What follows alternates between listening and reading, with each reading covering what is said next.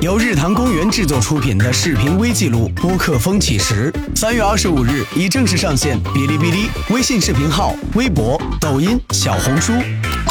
我叫张成，我主业是一个演员，我的副业是一个乐队的主唱，我的另一个副业是春日屋的主播，也是工作比较杂。啤酒事务局的播客节目呢，是我和齐我们在二零二零年的八月份，作为两个精酿啤酒的爱好者发起的一个播客节目。各位观众，大家好，我们是津津乐道的创始人，我是朱峰，哎，我们是一个 base 在天津的播客网络。大家好，我是关雅迪，现在大家收听的是关雅迪的《大航海日记》。三好坏男孩电台的完整的一个一个阵容是六个人，六个主播高璇、小明、老魏，然后还有小佛。我们是从一九年开始转入全职运营。这档系列节目将展现十档风格各异的播客，试图揭秘播客制作的台前幕后、主播们的日常生活，以及他们正在经历的风起时刻和现实困境。这就是我做播客梦开始的地方。就那时候二比一六八的时候，办公室我象征马克，七个人三家公司在一个一室一厅办公，然后还做了大内密谈。大内密谈如果也算公司的话，那就是第四家公司了。行，咱下一步奔录音间，行嗯啊，开过去，反正大概一个小时吧。嗯，现在是在望京开到菜市口，无所谓是用播客的形式，还是连线直播，还是跟大家呃彼此陪伴的时候，其实就是关乎于本质的倾听与倾诉。然后春日屋之后，我终于可以提问了，然后大家也能给我一些宽恕，感谢大家吧。那时候我还说了，就是我们现在那个主题就是三 F，Friends Family Forever。播客风已起，将吹向何方？播客风起时，一档关于播客的微记录。三月二十五日起，隔周周六二十点，我们不见不散。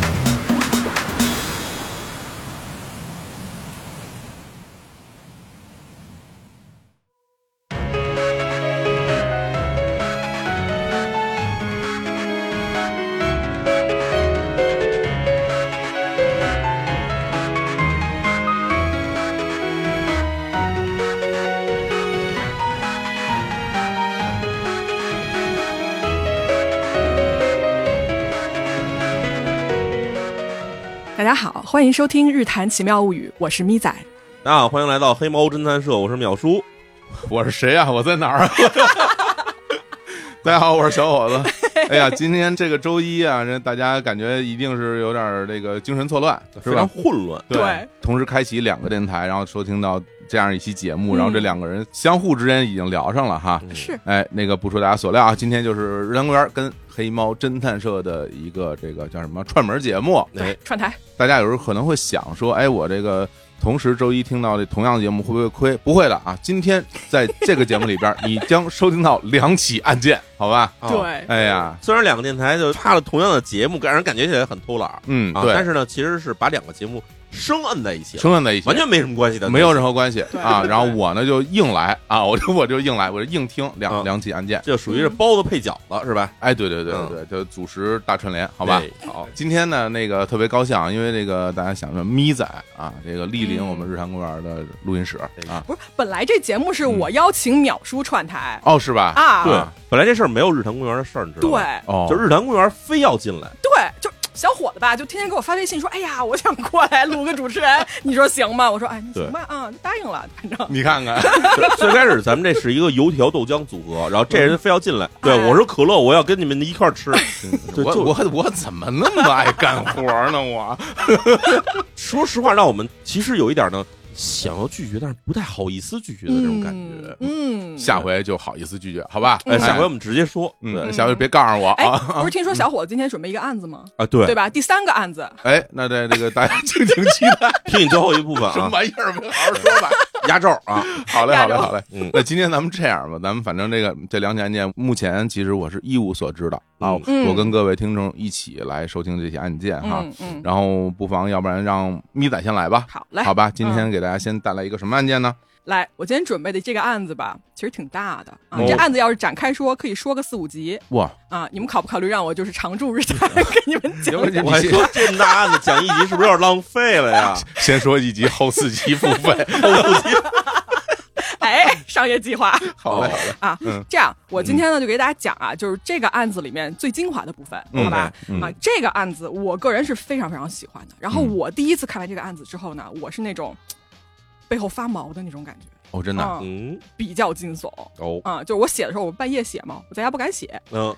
你家不敢写，就因为中间有一段特别吓人，就是家能提供的那种安全感已经不足以 cover 这个案子的可怕了。不足以。你听我说完这案子，你就知道我什么意思了。嗯啊嗯其实我也想知道到底你最后是在哪儿写的。 嗨，来吧，大马路上写的。来来来，来，我们开始啊。嗯，时间呢，我们来到二零一二年，地点呢是美国的阿拉斯加一个叫做安克雷奇 （Anchorage） 这么一个城市哈。哦，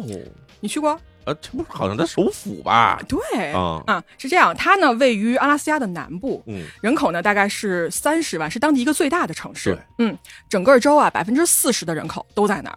完了呢，它这个地方主要经济来源是观光，然后一个自然资源的开采。嗯它是一个当地非常重要的港口哈，就百分之九十五进入到阿拉斯加的东西都从它这儿走。没错，完了呢，还有一些什么就是军事的那种基地呀、什么就是总而言之吧，啊是一个交通枢纽。嗯，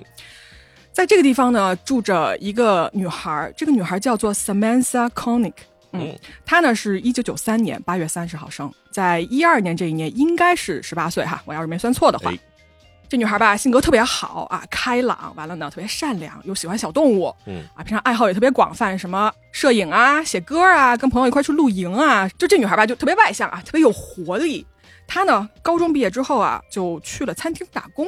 完了，这女孩呢，特别擅长做咖啡，所以她就在咖啡厅给人当那个咖啡师嘛。你要问她什么梦想，这女孩说：“我想当一个海军，就将来她想加入这个海军，做一个什么军医或者是一个护士。”嗯嗯，他那打工那个店，我给你们描述一下，就是一个当地很有名的一家店，叫做 Common Grounds。然后呢，它不是像我们就是买咖啡那种在商场里面有一个门脸儿那种，它是一个铁皮屋子，然后好像是在一个停车场的中间，就孤零零的一个小屋子。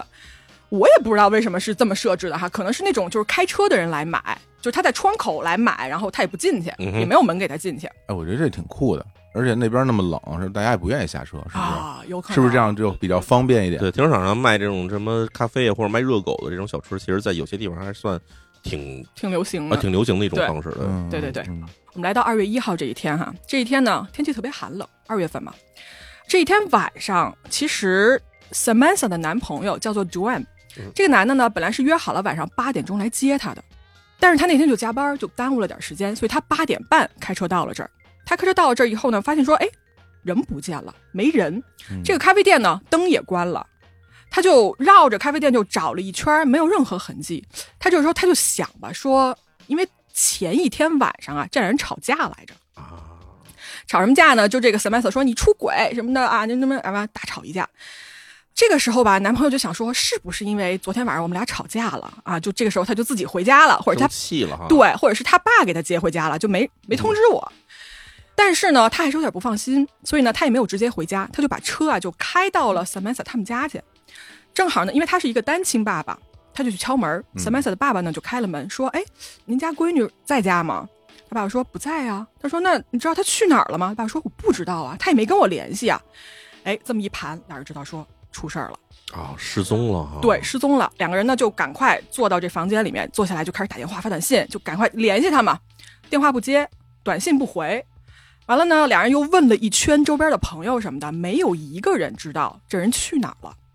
就在这俩人打电话的时候啊，突然间这个男朋友的手机就亮了，是 Samantha 的号发过来一条短信，说我还在生你的气，就我不高兴。完了呢，我决定去朋友家过个周末，你就不要来找我了。嗯，哇，但是呢，他爸爸看到这条短信啊，就发现说不对劲，就说首先我女儿啊，她不这么说话，嗯就说如果她要去朋友家度周末，她肯定是要直接跟我作为爸爸，她要跟我打声招呼的，对，对先吧？跟家里说嘛。对，先跟家里说，但是他完全没有跟我说。二一个呢，就是他已经看到我们在不停的给他打电话发短信了，但是他什么回应都没有，直接就扔一句特别冷的这么冷冰冰的一句话过来，就觉得说嘖不像是他女儿。所以两个人接到这个短信之后又回复，但是对方就再也没有发过来过。嗯啊，就这俩人就当天晚上找了一宿，最后没办法，就只好各自回家睡觉去了。第二天哈，这个咖啡店的小伙伴来上班了，另外一个同事来上班。他刚刚到了那个咖啡店的时候吧，就发现说不对劲，首先门没锁，哦，啊、因为你想啊，你最后一个下班，你肯定要锁门，对吧？嗯他开始想说啊，是不是忘了？门一推开，他一进去发现说里面更加不对劲，所有的东西都没收拾，全都散落在那儿。完了，他把那个收银台一打开，里面钱没了。哎，他这个时候就意识到说我们是不是被抢劫了？嗯然后他就马上打电话报了警。正好警察这边接到这报警电话的时候呢，Samantha 的爸爸跟她男朋友也报警了，但是这都是第二天的事儿了。在第二天早上才开始报警。对，早上的事儿。警方接到这个报警之后啊，首先警方其实怀疑一点是什么呢？他怀疑这个女孩拿着钱自己跑了，哦，有点像，嗯对他怀疑是这个。但是啊，他们就去查当天晚上那个监控录像嘛，结果呢，这个录像一看完啊，就发现了非常吓人的一幕。嗯哼，他们看到什么了呢？我给大家重复一下那个就是监控录像的那个画面吧。嗯当天晚上八点钟的时候呢，最开始是一切正常的，就 Samantha 在那儿做咖啡什么的，呃，就很忙。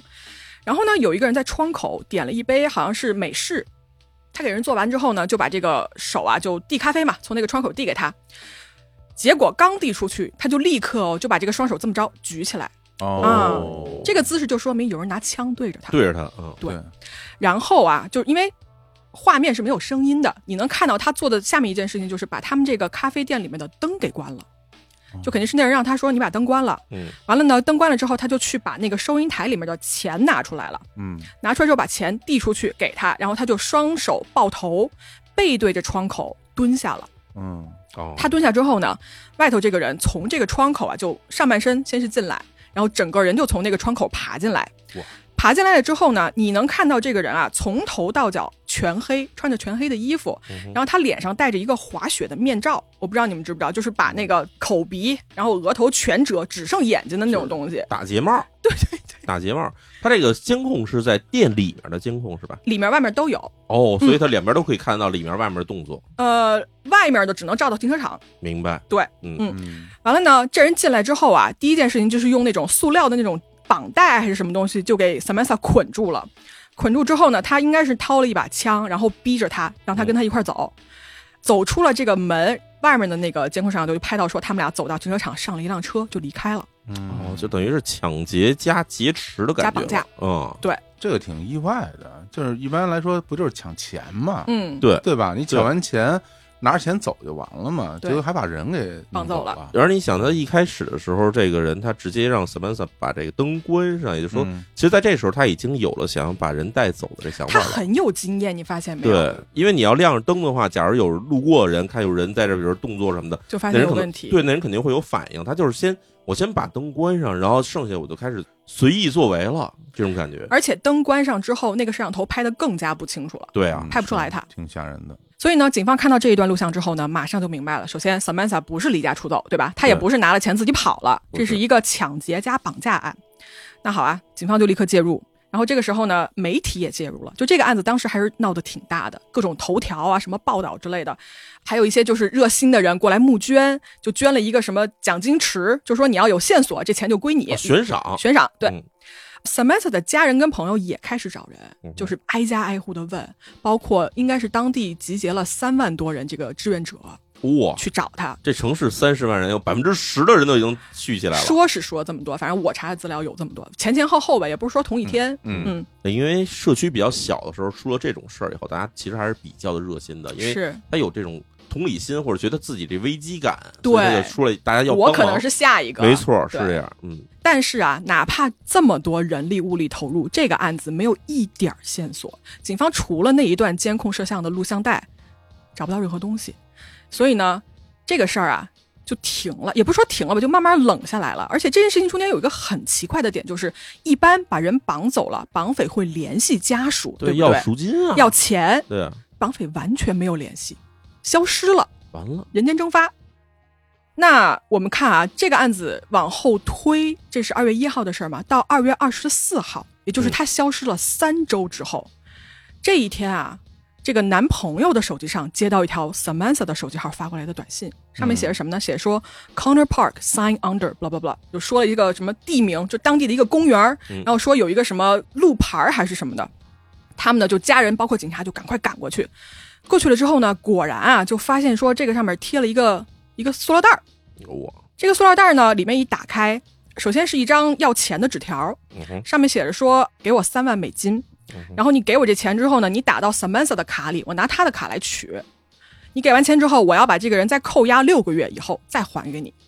What？嗯这就有点儿感觉起来，他不是真的在要钱了，嗯，他是在拖延时间的一种感觉了。有可能嗯啊。然后啊，除了这个纸条之后，还有一张照片儿。这嗯张照片是什么呢？是 Samantha 的照片儿。照片我给你形容一下，啊，左边是 Samantha 的脸，就是上半身吧；右边是一张当天的报纸，二月二十四号当天的报纸。哦，在这张照片里面呢，如果你看 Samantha，就是啊她脸上看不出来什么特别明显的伤痕，嗯她这眼睛吧也没有看镜头，她应该是看着镜头后面拿着相机的这个人，就也没有什么表情，可能是被要求的啊。旁边的报纸啊，确实可以证明说这张照片是今天拍的。所以呢，警方跟家人看到这张照片之后呢，就非常开心，因为这是一个他还活着的证据吧。嗯嗯，所以家人呢立马就把这个钱就给他汇过去了。哦，嗯，钱汇过去，你想，那这人要取钱对吧？对，警察就在这儿等着呢。嗯 FBI 这个时候已经介入了，嗯警方就等着要收网。然后呢，发现啊，在大概三月初的时候，这个账户就有动静了，嗯有人取钱。但是呢，每次一取完钱他就跑啊，就警方赶到的时候，这人早就不在了。他们就看那个 ATM 那个摄像头嘛，嗯就发现说这个人戴着墨镜、口罩，完了戴着那个就是连帽衫儿，把那个头啊遮了一半，啊就故意的，就是不想让你看到他是谁。完了呢，都没逮着，好几次了。结果有一次是有一个摄像头啊，就拍到了这个人上的那个车的照片儿。嗯这是一辆白色的福特小汽车，警方就开始找这辆车。在三月十三号这一天啊，就是高速巡逻队呢，在当地的一家汽车旅馆门口就看到这辆车了，然后他们就盯上了这辆车。这辆车上路了之后啊，交警就在后面给他拦下来了，说：“哎呀，你这个超速了，嗯啊，你停下来，你出来，从这个车门里走出来。”这个人走出来之后，警方立刻控制住了他，就给他铐住了。铐住完了之后呢，就搜他这车，就发现这车里有什么呀？有一把枪，有一个面具，然后还有 Samantha 的银行卡。哦，嗯，那那齐就了是啊，对啊，甚至哦，它还有一个是什么呢？就是你知道抢银行的时候啊，银行的那个包上是有一种特殊的染料的。对，这个染料你沾上之后是洗不掉的。对他甚至在他的车里面发现了染上这种染料的钞票。嗯，这人还不光是不说简单是不绑是架，还抢过银行，对嗯，就不简单。这个人，对，他们呢就把这人带回警局啊。这个人带回警局之后啊，拒绝配合，什么都不说，就是说 Samantha 在哪儿什么的，完全就不回答。嗯，不回答怎么办呢？警方不是停他的时候让他把那个驾照拿出来吗？其实就有他名字了。对，嗯有身份了，对，警方就查查他这个名字，结果一查发现啊，这个人就绝对不只是表面看着这么简单。Samantha 这个案子仅仅是警方即将面对的冰山一角。哦，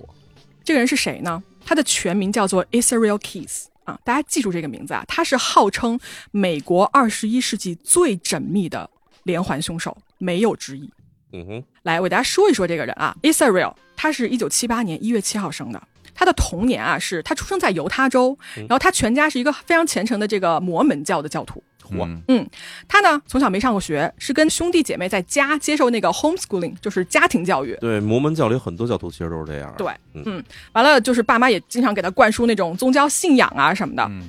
这个小孩啊，他从小被逼着上山去打猎，然后在农场工作。Israel 呢有个爱好什么呢？他喜欢杀掉任何有心跳的东西。嚯哦，他曾经在同龄人面前活剥了一只鹿。嗯哦，然后他喜欢到处惹麻烦，就什么给那个小树林子放把火烧了呀，偷邻居的枪，然后啊射杀各种小动物，包括虐待这个家里的宠物，什么猫啊、狗啊什么的，就旁边的人啊都已经看不下去了，觉得你太残忍了。孩子就是一 psychopath，吧对就是精神变态，嗯对，但是呢，他不觉得，他就是在旁边一直笑，就觉得特别满哦足。小的时候是吧？小的时候就这样，十几岁就这样。嗯，完了呢，他长大一点的时候啊，到了那个青少年的时候嗯呢，他就去做了一个木工的学徒，然后呢，他就去了一个建材承包商里面去打工。嗯，这个时候呢，他突然就跟全家宣称说：“我现在开始，我是一个无神论者了啊，我不相信你们摩门教那一套了。”但是呢，没过多久，这个人对撒旦教产生了巨大的兴趣，就开始钻研这个，越走越偏，是吧？嗯，一九九八年的时候，Israel 啊，他去了纽约，然后他加入了美国的陆军。他在陆军里面啊，接受了军队的专业训练，就掌握了很多技能。首先，他被训练成了神枪手，而且呢，他非常的善于观察人，非常善于寻找这种隐蔽的地点。完了，这个人智商还特别高，嗯就学东西巨快无比。所以在三年后啊，二零零一年他退伍的时候，这个时候的 Israel 他已经是一个技术高超、身强力壮的神枪手了。而他还不是因为什么原因被开除的，他简直是光荣他退是伍。光荣退伍的。哇，嗯，就这些技能哈，如果放在一个反社会人格的连环杀手上，就是真的是一场灾难。这就是太致命了。这它是一个技专业的杀人机器了。能，啊对，我要说一下为什么大家说他是最缜密的呢？因为他这个人打破了所有人对连环杀手的一套就是认知，或者是他的一般规律。嗯这人杀人不寻常在哪儿呢？首先，他从小啊就熟读什么呢？就类似于什么《Mind Hunter》这样子的书，嗯这书是说连环杀手的对，然后还说 FBI 怎么去抓这些连然后环怎杀么手做的，心理侧写之类的那些事 儿。对对，他就学习这个嗯，哼然后他还视那个泰德·邦迪为他的偶像，人生偶像。泰德邦我们好多熟人都出现 了。 哎呦我的妈呀，！泰德邦迪，我们跟淼叔讲过这个人啊，但是呢，Israel 啊，你从他的犯罪细节上来说，你其实可以看出来这两个人有相似的地方，嗯对。但是他在这个版本上升了一级，他比泰德邦迪更恶一度。嗯，他是怎么着呢？他杀人的目标完全随机，他不认识受害人，这个受害者啊也没有特定的类型，因为我们知道有的连环杀手他专杀，比如说红头发的，对吧？嗯他专杀妓女，就是他要挑这人，他不挑。完了呢，他杀人是有非常非常精密的安排的，而且他执行这个计划的时候啊一丝不苟，军人般的素质在这执行。嗯他的杀人地点也是非常讲究的，就是他从来不在同一个地方杀人，他杀人都是行走这个上千公里，随机的去犯案，随机挑选路人，遇到什么人他都杀。他的足迹遍布哪儿啊？美国的各个州，什么亚利桑那州、华盛顿、德州、纽约、加州。然后他不止在美国杀人，他还去加拿大、去墨西哥、埃及、塞尔瓦多，到处跑。 我天哪，这个人嗯 天哪！德克萨斯、什么亚利桑那在南部，然后完了华盛顿，然后纽约，加州又跑那头，对，就整个美国感觉起来就没有地儿他不跑了。，嗯，还出国，对，还出国。嗯，这其实有一点，我们发现有一个很大的特点，啊就是以前我们说到很多连环杀手的时候，这个人他作案的环境往往选择的是他相对来说比较熟悉的环境。对，嗯，就是选择相对熟悉的环境，对连环杀手来说也有好处。嗯就是他知道在这个作案的过程中怎么去绑架受害人，或者在这杀死受害人不会被别人发现。嗯然后以及之后他怎么去逃跑，这些事情其实，在很多连环杀手身上你是可以看到这一点的。对，包括之前咱们说的这个美国号称最神秘的那个什么黄道十二宫杀手，嗯他作案就是在那一块儿。对对对他从来不走远了。是。然后咱们以前讲过，像有一个旅行很多地方杀人的人，萨姆埃尔。啊，号称自己杀了九十多个这种所谓失足女性的这么一个黑人，他的情况就是，他虽然是流窜各地作案，但他选择的模式是相同的，就是经常路边上看见这边路边站着人，他就去把路边的人给杀了。嗯所以现在有一个问题，我们可能随着之后讲述能够了解到，因为就是这关乎到他杀人的内驱力。对，到底是为什么要杀人是吧？对，有很多连环杀手，他杀人的内驱力并不是完全为了杀戮，嗯而去做的这件事儿。嗯对，然后我们来看看他是为什么啊？嗯嗯，我说一下啊，就这个人杀人呢，他是怎么实施的哈？嗯他经常坐飞机坐到一个地方，嗯然后下飞机之后呢，开车几百公里，然后就路边就开始挑他的猎物嗯啊。杀完人之后，这人还有一点就是，他把他所有的杀人的凶器。嗯就这些工具啊，我给他取个名字叫做谋杀工具嗯包，好吧？这个包里面有绑带、枪支、弹药、铲子、胶带、消音器，还有某种加速人体就是分解的某种化学制品。然后他呢，这个工具包就埋在当地的一个地方，只有他知道。然后他就直接走人，去下一个地方。然后好多个城市都有他埋的一个单独的工具包。所以他就不随身携带那种看起来特别可疑的东西。对，但是他知道在哪儿，他知道在哪他儿，还能找着。他还能找，他能挖出来这。应该是以前他在军队里受训练相关之一的东西。对对因为军队里会训练你，比如定位方式，明白你找三个点，然后在里面找一个三角定位，就是知道这东西埋在哪儿。对，嗯所以你想，他智商非常高，然后还有军人的背景。对，嗯，但是警察怎么着呢？警察因为啊，美国当地警察出于一个管辖权的问题，完全抓不到这个人。对，因为你想，他在当地犯案，警方来抓人的时候，他几千公里以外了。嗯，那你说当地的警察怎么上那儿抓他去？没法对抓。。对，而且给大家补充一点哈，就是美国呢，并不是 FBI 随时可以介入一起罪案的，对，就是有几种罪案是可以介入的，一种就是所谓叫做联邦的重案，嗯就是联邦重案，比如说你是跨州作案，对，最简单一个例子哈，你在华盛顿偷了一辆嗯车，然后你这个车你开到了佛罗里达去卖去了，这种是也属于是跨州作案，它不一定是杀人案，但其他比如跨州的盗窃案或者跨州的这种诈骗案。啊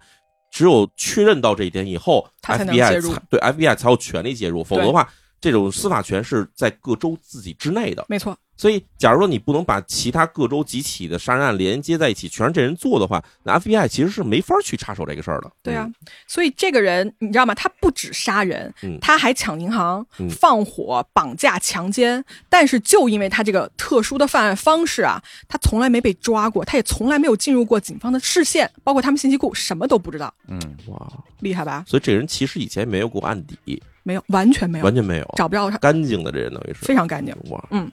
但是我说到这儿，大家也知道，最后他还是被抓了，对吧？对就是取钱的时候被抓了。对，我跟大家说啊，审讯的时候一开始吧，就这人他什么都不说，完全不说，慢慢慢慢的呢，他就开口了。嗯但是他开口有条件，什么条件呢？第一，媒体不能知道他干了什么事儿；嗯。第，二，他的女儿不能知道他干了什么事儿。等会儿他还有个女儿是吗？对，就他这有一人个就十岁的闺女，他已经疯成这样了，他还能结婚，还有女儿，他有双重身份，我一会儿会慢慢讲。哇，嗯嗯，就很奇怪啊。一般这个连环杀手啊，就是他要是没被逮着，他还写信给媒体，对吧？他要去挑衅警方，就是他需要这个关注。有一部分是这样的，但是 Israel 这个人，他完全不希望任何曝光跟关注，他就是要私下享受这件事情。嗯啊、他的这个双重生活是什么呢？他有一个女朋友，嗯他还有一个十岁的闺女。他在他们当地这个社区里面啊，是一个口碑非常好的辛勤工作的退伍军人。嗯但是他，你想啊，他另外一边的生活是什么呢？他抢劫银行，然后用这个抢的银行的这笔钱来支持他这个杀人的爱好，来给他那个就是到处旅游什么的，就是买单，然后他就可以到外地去寻找猎物，就这样一个双重生活。而这有点像咱们之前讲过，苏联有一个警察，就是前苏联时期警察，等苏联解体以后，他后来就不是警察，当保安的那个米哈伊尔那个人，对，其实也很像，就是他也有一个完美家庭，然后甚啊至他在被抓的时候，周围的邻居都觉得他是一个好人啊，在我们这个我们这村儿里干了好多好事儿啊，国内那个高成勇不也是这样吗？哎，对，就是对吧他们这一类型的这种就是所谓高智商的嗯这种连环杀手呢，往往隐藏自己身份的最好方式就是让谁都不觉得我奇怪，嗯嗯是是。我看了一下，就是警方的那个审讯的视频，我说一下就我的感受吧，嗯就是毛骨悚然。为什么这么说呢？首先，这个人的态度啊，特别骄傲，就特别傲慢。嗯完了呢，警方只要跟他聊犯罪细节什么的，他就觉得很无聊，就人就靠在这个背后啊，就靠这个椅背子上面，他就不想理你。嗯，但是只要聊到绑架、杀人的这些细节的时候，他就突然兴奋，就那眼睛你都能看见就亮起来了。然后他整个人吧，就是手跟脚就开始不停的晃，他那手就这样摩擦那个扶手，这就是他表达他兴奋的一种方式。然后在整个审讯的过程中间，你可以听到这个人发出就是他聊嗨了的时候啊，他就发出那种爽朗的笑声，就好比我们在聊天儿一样。但他说的是他怎么去分尸。啊，就比如说，哎，我跟你说，我把这人脑袋给锯下来，你知道吗？特别嗯好玩儿。嗯，对对对，我给大家播一段他的笑声吧，在这儿。 let's be honest, nobody really thought I was a good guy before that. So it's not like being escaped suddenly makes me untrustworthy. I was kind of untrustworthy before that. So honestly, I could have lived with the drama as long as I had been successful in escaping. But uh, since I didn't, now I'm like, man, I really wish I hadn't created all this drama. 在这个警方的审讯下呢，他慢慢就开口了，他呢就承认自己杀害了几个人的事实，比如说他说我零九年的时候在纽约我杀了一个女的，就是强奸她，然后杀完了我分尸，我把她那个尸块就扔到了一个湖里，但他拒绝说这人叫什么名字。他还交代说啊，他说他到了福蒙特州就杀了一个小孩儿，杀完人之后呢，他把那小孩埋在一树林子里面了，然后把那个工具包就埋在了不远处吧附近。在二零一一年的时候，他就回来了这个地方，他把他那个工具包挖出来了。他挖出来要干什么呢？他又要干一票。他就来到了一个农场，这农场里面有个房子。他决定要去杀人的时候，他先干了一件事儿，他把这房子这个电话线给剪断了。嗯就让对方没有办法报警。然后他就观察嘛，就发现说这里面就住了一对老夫妇。那么他当天晚上是全身穿着黑衣服啊，头上戴着一个头灯，因为那时候已经很晚了嘛。他从他们家的车库闯入，一直到了人家的卧室里面，把两个人控制住，全程只有十几秒的时间。闪电行动，嗯就真的是非常硬的这种军队的素质，啊，这个我又可以单说一集，但长话短说，他呢就是把他们家洗劫一空之后呢，就把这个老夫妇就押上了车，就开到了一个废弃的农舍里面。在这个农舍里面呢，他先是当着妻子的面，非常残忍的把这个老公给杀了，把这个男主人给杀了。杀了之后呢，他又把这个妻子强奸了，强奸之后又把他给勒死了。勒死完了以后呢，把这两个人的尸体啊卷一卷，挖了一个坑给埋了。埋完了之后啊，他拿起自己所有的工具，处理掉车辆，处理掉这个杀人工具包，穿上他之前那个连帽衫的那个衣服，然后呢，开着他这个新租的车啊，就面无表情的就开向下一个城市。而他整个杀人的过程哦，从袭击到最后埋尸，仅花费了六个小时。这人手脚很麻利，同时其实时间短，说明一点就是他准备非常充分，同时他这事儿已经干得非常熟了，有经验嗯，对，我们说回来啊，就说到之前 Samantha 的那个绑架案，到这儿就所有人就想问说，那 Samantha 到底怎么样了呢？对吧？嗯还是不是活着呢？来为大家还原一下当天到底发生了什么事情。嗯，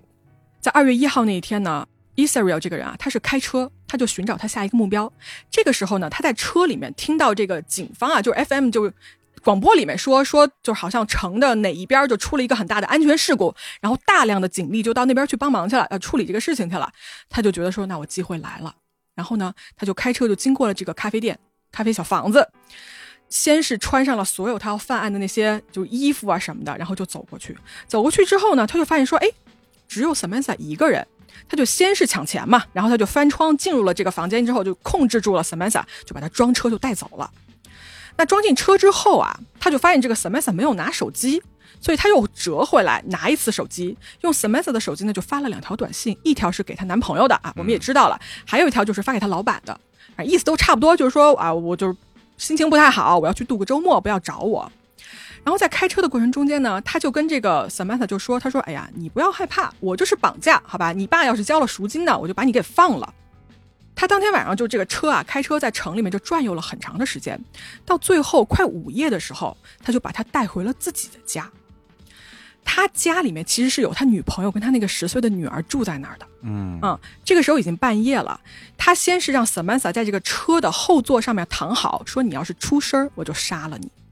然后呢，他给他就是把他眼睛蒙上了，就把他带到了他们家旁边有一个单独的一个房子，就一个仓库里面，让他先进去。进去之后啊，他用这个绳子就把他这个脖子啊就钉在了墙上，就给他固定在那儿。然后那个旁边钉的那个东西他也够不着，嗯，把他手也绑上，然后呢，他把这个收音机开到最大，就防止他尖叫，防止他求救。他就告诉小曼莎，他说：“哎，你不会死，好吧？你这样，你告诉我你银行卡的密码，我呢是要去要赎金的，但这钱呢是打到你卡上。”完了，Samantha 就告诉他了。他拿到密码之后啊，他就出来嘛，就把这个仓库的门给锁上了。他先是去家里面看了一眼他的这个女朋友跟女儿，发现说俩人睡得还是挺熟的。然后他就出门开车去了旁边最近的一个 ATM，就试了一下这密码，就发现说密码也是对的，就 Samantha 没有撒谎。于是呢，他这个时候又开车回来，回来之后呢，就进到这个仓库里面。他先是把这个 Samantha 就给他松绑了，嗯就那个绳子也给他松了，那个手上的带儿也给他松掉了，嗯就给了他一根烟，然后给他一杯水。Samantha 这个时候其实非常害怕嘛，他就努力就控制情绪，就说：“哎，怎么样了，对吧？那个赎金有没有要到？我什么时候可以走？”啊 i s a r 就说：“快了，快了，快了啊！你放心吧，你没事儿。”他说完这话呀，没过几分钟，突然一下，他就把 Samantha 抓过来，然后重新用更加坚固的绳子把他的手脚全都绑起来，然后这一次绑得更加的紧。嗯，绑好之后呢，他再次出去看了他的那个女儿和他女朋友一次，发现这些人确定全都睡了。然后这个时候，他回到这个仓库里面，首先是强奸了 Samantha。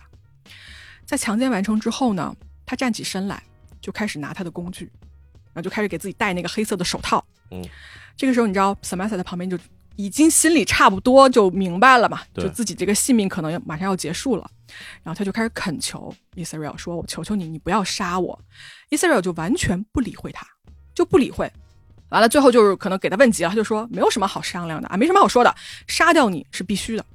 嗯哼，在当天的早上四点钟的时候，伊塞瑞用刀就捅了 Samantha，然后用绳子给她勒死了。嗯哼，勒死了之后呢，就杀完人之后啊，他把这个尸体用那种油布就给它包裹起来，嗯应该是放在冰柜里面还是什么地方，就给它冷冻起来，把尸体。那他做完这一切之后呢，就回屋去洗澡去了，回到他那个大的房子里面去洗澡去了。洗完澡，他就叫醒了自己的那个女朋友，还有他女儿，是什么呢？因为他们第二天啊订了一个三个人的机票，他们要去新奥尔良有一个游轮的旅行。所以当天早上的五点钟，三个人就开开心心的上了车去度假了。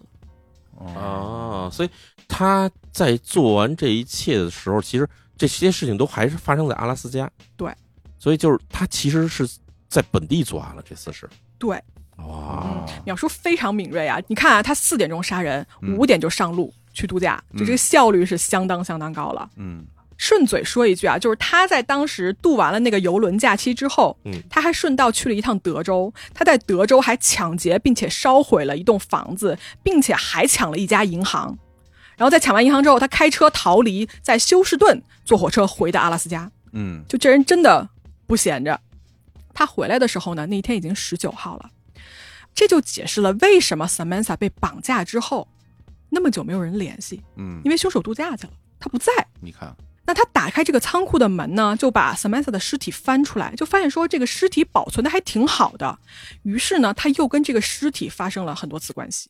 哦，嗯，在接下来的几天里面啊 i s a r i e l 觉得说自己还可以敲诈一笔。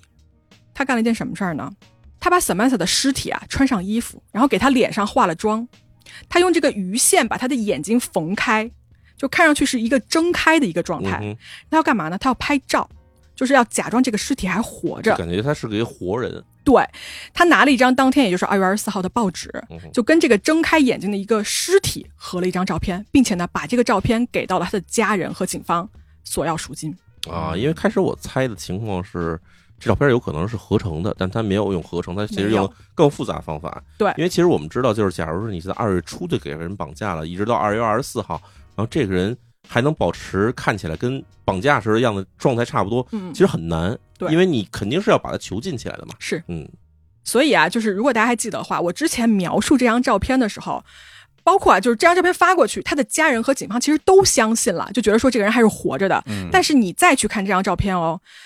哎，你看啊，他的眼神其实是非常涣散的。空洞的。对，就脸上也没有什么表情，然后他眼睛也没有看镜头，记得吧？我说过，因为死人没有办法看镜头啊。嗯对，对，所以这张照片是被称为是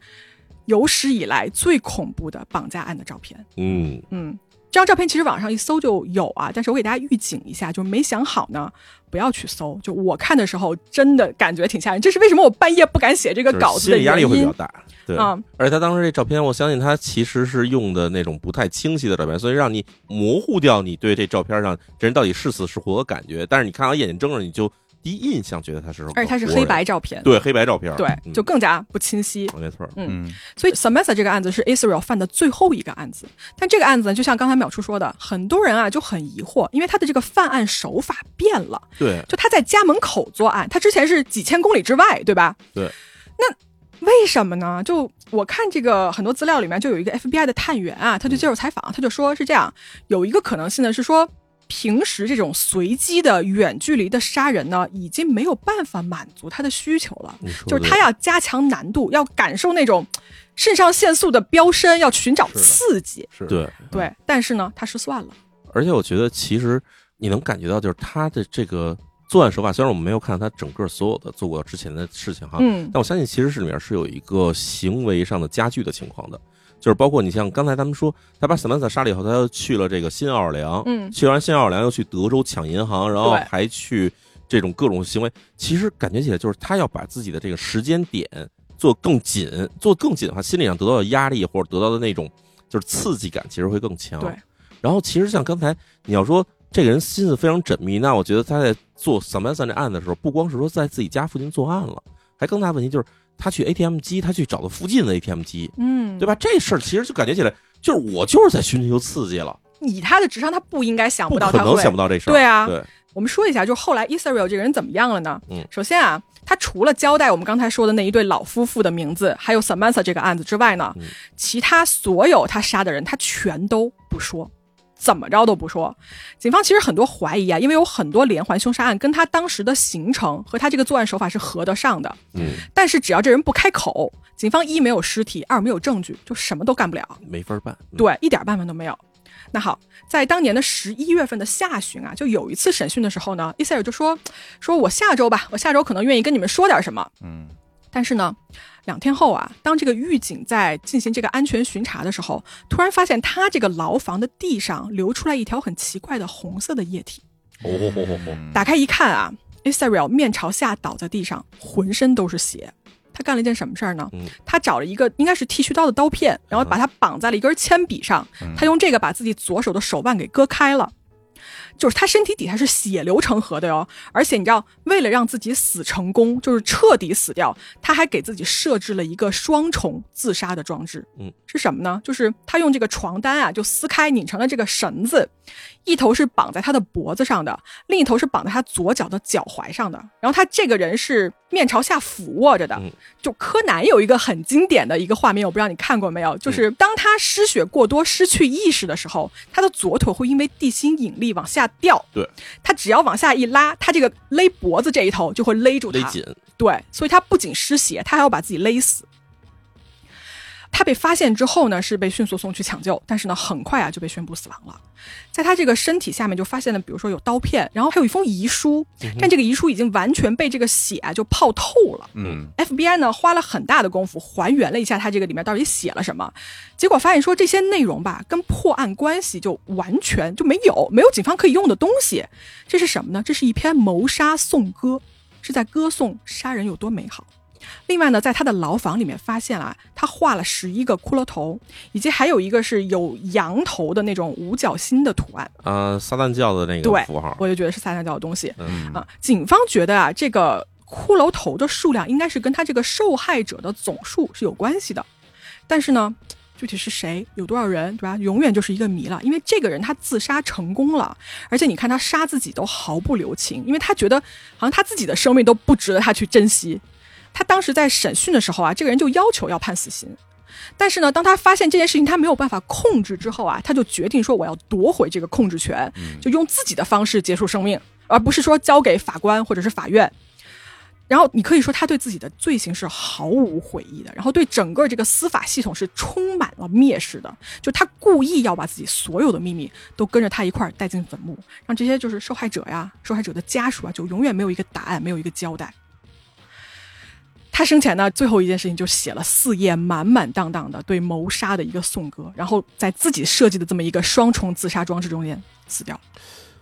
我觉得其实听到这儿，我有一个猜想哈、或者一个想法，嗯嗯就是你想他的生活从小的背景其实是摩门教，对这个背景，摩门教这个很多朋友可能接触的不多，但是呢，也有人觉得他可能是个邪教，但我觉得他首先他不是个邪教哈、嗯嗯嗯这至少没被定义为邪教，嗯但是他确实是有一些宗教狂热的成分在。嗯然后他成长过程之中呢，他到了自己青春期的时候，会有这种心理的叛逆感，所以就宣布说自己放弃原先的信仰，但这并不代表说他就完全变成一个无信仰的人，他很有可能投入了一种新的信仰，而这种对新的信仰。我们说可能是撒旦教，但也有可能是其他的更奇怪的那种教团，所以我觉得这一切加起来以后，包括他自己去数自己的这个尸体的数量，然后还有自己的那个画的那个符号，然后嗯包括自己要一定要把自己弄死，感觉像他是沉浸在了一种宗教狂热的仪式里面。这我其实觉得是有这种感觉，就是嗯包括他最后要写下这种东西也好，等等这些东西，啊是是是感觉起来就是我一定要把我自己凑在这数量里面，所以会达到一个什么样什么样的结果。他好像还写了一句说什么“我们永远在一起”或者“永远是一体”这样子，对吧？对吧？所以我觉得他其实自己还是没有摆脱出那种宗教狂热的感觉，同时，正是因为有宗教狂热，所以让他在进行作案的时候呢，心理上的负疚感其实是几乎没有的。对，大家想想那个七宗罪，嗯七宗罪就要凑够数，每一个不同类型的杀一个，对很类似最后就是你，吧？对对。然后包括我们在聊一半的时候，我在想他这个内驱力的问题，嗯因为后来了解了多了之后，也发现其实他跟我们之前聊那些连环杀手并没有太大的区别。我觉得他的内驱力也跟性欲是相关的，因为他有有强奸的行为，然后后来升级了之后还有奸尸的行为，嗯，对吧？然后他去抢劫的目的是为了杀人，嗯他杀人的目的是为了满足自己的刺激，对，他有很多刺激是来自于杀人和强奸这方面的，就是性欲发泄的刺激，其实都是有，所以他这频次是越来越越上升的，也是比较典型的连环杀手。对，然后我觉得其实还有一点就是，他小时候不是在这种山区里面什么打猎什么这种这种经历吗？嗯嗯打猎或者钓鱼也好，这过程里面呢，不是说你给他弄死那一下，对或给他弄出来那一下是最刺激的，而最刺激的东西其实是在追逐和发现他的过程里面。那在过程里面，其实我觉得他在后面，比如像萨曼萨这案子里面，他为什么先给萨曼萨松绑，还给他烟抽，嗯然后又给他绑起来，然后再用刀扎他，最后才给他勒死嗯？这过程其实是有明显的那种虐待虐杀拷问嗯、虐待拷问的过程虐杀。这过程里面，其实他享受的是对方的挣扎和对方的那种痛苦。嗯，对这方面，其实我觉得跟他从小形成的环境，或者说包括他自己的精神状态对不对对对这些东西是有联系的。而且他杀人手法，他喜欢勒死人，为什么呢？对你能直接看着人家的脸，看着那个生命从你眼前流失掉。而且实话说，勒死的时候，你用手去勒死人的时候，因为我们之前讲过有些案子里边，把人勒死的过程其实是比较难的。嗯因为我们以前讲过，日本黑社会勒死人的时候，经常发生过勒两次、三次都勒不死人。为什么？嗯就是你在勒的过程中，你手里是能感觉到对方的生命在流失的感觉的。对对对然后这对感觉会让很多有同理心，或者是至少你是相对来说比较正常的人来说，嗯你是承受不了这种感觉的对。是，但是对他来说，这正好是他自己享快受，对他快感来源。对，嗯，所以最后我其实我我想说，其实我们聊了很多案件，就像这样的人，这样的凶手，我说句难听的，他变不好，他不可能变好，他不可能被改造好，他就是这样一个人。我觉得他不对是说改造的问题，其实现在很多关于这种犯罪的研究，当然我们知道，其实像刚才我们提到 Manhunter，嗯而不是说我们要去做什么心理学侧写，然后得到这个连环杀手的这种样貌或者等等这种感觉嘛。嗯那其实想做的一个事情就是，能不能有一种方式去预警、发现潜在连环杀手的这种手段。嗯这当然这是尝试，但是其实我们后来也知道，就是 FBI 在近几年的研究中发现，当年的这种所谓的心理侧写，其实几乎是失败的一个尝试。就是哦心理侧写，其实这个东西基本不成立，或者说没有那么好，没有那么神啊。嗯，但是那对于这种连环杀手的行为模式研究，是不是就应该停止了，就应该给他们全弄死了？我觉得也不是，那倒是，对，就是我当们然了，我们还是应该深入。入去研究这个事儿。所以我还是想说一点，就是它就有点像是我们学这个数学里面，你要知道它求导，最后你发现一个导数，对吧？这个这个东西就是你在看它所有行为的时候，它其实是表象函数，然后你给它求导以后，你会发现其实里边是有一个所谓叫导函数的东西存在的嗯。这个东西它就可能是真正的连环杀手行为的模式的一个可以相对来说通用的一个模式。啊，这个模式到现在为止，其实我们还没有发现。就这么一点。所以现在我们看啊，他可能啊，这个人最开始是杀人，然后杀人完了以后，最后可能是折磨尸体，然后损毁尸体，然后等等这些事情，他到底是怎么一个模式去进行的，或者他到底是哪一步先进，哪一步后进，这东西现在我们还是在摸索。但是我觉得，相信有一天肯定最后我们还是能掌握到这个密码的。希望可以吧。嗯嗯，我觉得咪仔这个案件非常的好，嗯，让我们听的就很沉浸，嗯而且呢，在里面其实反正至少从我角度来说哈，我会觉得哎，这里面有一些感觉起来有问题的点，嗯然后在后面其实还一一的能被发出来，是就这个东西它其实是一个闭环的，就是说这故事或者这案件哈，嗯整体让人觉得想让人继续多看几期。你得你得真的可以考虑把这东西讲的多一点，对吧？有点让我回到了当时跟淼叔录那个十大连环杀手的那一段时间。其实说实在嗯话，我还老想当年咱们录《十大连环杀手》的时候啊，太仓促了。嗯对，嗯受到很多这种给我们其他的外部的制约，让我当时咱们录不是一期只能录十分钟哦吗？哦哦对对对就当时让我们好好讲的话，东西其实能讲得更好听。对，那嗯个嗨，时也运也，那那个时候我们没有这么强的话语权嘛，啊没有那么强的话语权现在我们想怎么录就怎么录。对，现在跟他说，我们就录连续十小时，呃，也没有这可个以必要啊。这我我第一个下单，你们俩录，你们俩录好吧？连续十小时，我这我这个体能我支撑不了那么久啊，我又挺害怕，一会儿录录天黑了，就是今天特意选在下午两点钟录音，为什么呀？嗯害怕，知道吗？ 多吓人！咱要真录十小时，咱就夜里十二点开始录，夜里十二点开始录，对， 聊着聊着天亮了，行行，你等着我吧啊，等我那一会儿十二点见啊。你知道我黑猫录了快两年的时间，嗯我都是在对着那个摄像头说话，因为我是远程录制。对啊我今天是第一次面对着两个大活人说话，感觉怎么样？ 特别奇怪啊，特别奇怪是吗，我还以为特别好，特别舒服呢要不然这样吧，你上那屋， 然后开开摄像头，开摄像头，不是让那咪仔去那个楼道里头， 楼道里他也楼道那个那个在电梯里，楼道一说这就人家就得报警，你说多吓人！这边说你知道吗？那边开始碎尸了，是吗？其实这案子让我想起我很久之前看过另外一案子，哪个哪个也是一美国的案子，但是嗯具体我我没法输入那细节，因为我已经不记得不是很清楚了啊好的就是当年有一个女孩突然失踪了，也是一个差不多可能跟 Samantha 差不多大小的一个嗯十七八岁一个女孩子失踪了，嗯，然后她失踪的过程就非常的离奇，就是没有人觉得这个人是真的失踪了，但是呢，嗯就是找不着她。然后后来就反正家属找了她很长时间，没有任何的联系，也没有任何的这种什么人打电话说我绑架了他之类的，没有这种消息。家里就是在以为他已经再也找不着人，就可能就是哪儿突然死了，没人找到的时候，好像是过了得有十几年时间，嗯突然警方在一起罪案现场里面找到了这个女孩的 DNA，啊，而且这女孩的 DNA 还不是说是陈旧 DNA，是新鲜的 DNA 啊，他是受害者还是施施不知道？OK 就是到现在为止也没有破，然后也没有人知道这女孩到底最后怎么着了。哇，啊，我还以为你可能给我一个解不是，释这是呢一个这是一个悬案，啊，但是人还是没找着，人还是没找着只发现了 DNA，只发现了 DNA 是呃头血液血液哦血液还是这是一凶杀案吗？它是一个凶杀案还是什么案子？反正就是发现了这女孩的 DNA，哇，然后就很奇怪，都是没有人知道到底怎么回事。我的天，被啊被掳走了，然后变成了雌雄大盗，类似这种。嗯，这可能是一种解释，嗯或者说他有可能就没法说，这东西没法推测。哇，这挺对，深没有什么的联系。对，当然这案子其实我们有机会找的话，我们到时候放在悬案部今分来天讲今天不是要讲这个，今天不是哎要讲这个吧案子啊？那那今天淼叔 要带来一个什么案子，跟那个我们咪仔哦 PK 一下，我们我们不约而同啊，今天讲的是一个这种，反正让人觉得很毛骨悚然的案子。又一个，啊因为当时咪仔跟我说，他就喜欢这种悬疑的恐怖。哎哎呀我呀这这 汗毛倒立了，哦啊我这咪仔说，咪仔跟我说说，甚至喜欢那种有点神秘的，我不是啊，我是说有点玄幻的。没有，我没说。 两两边的听众朋友们，你们可能觉得很羡慕我这个啊，就是在这儿听俩嘛，你们可以来试试， 这这这真的挺吓人的。来吧，淼叔，第二个案件，听听淼叔带来什么样的案子？嗯，这个案子呢，嗯、这个大家不用说哈，肯定还是发生在日本。哎，在日本的嗯好，嗯这个名字呢叫做“童生火葬场事件听这名字就挺刺”，激。刺激的。呃，时间呢，时间比现在要早很多嗯哈，一九三三年发生的事，很老的一个事儿。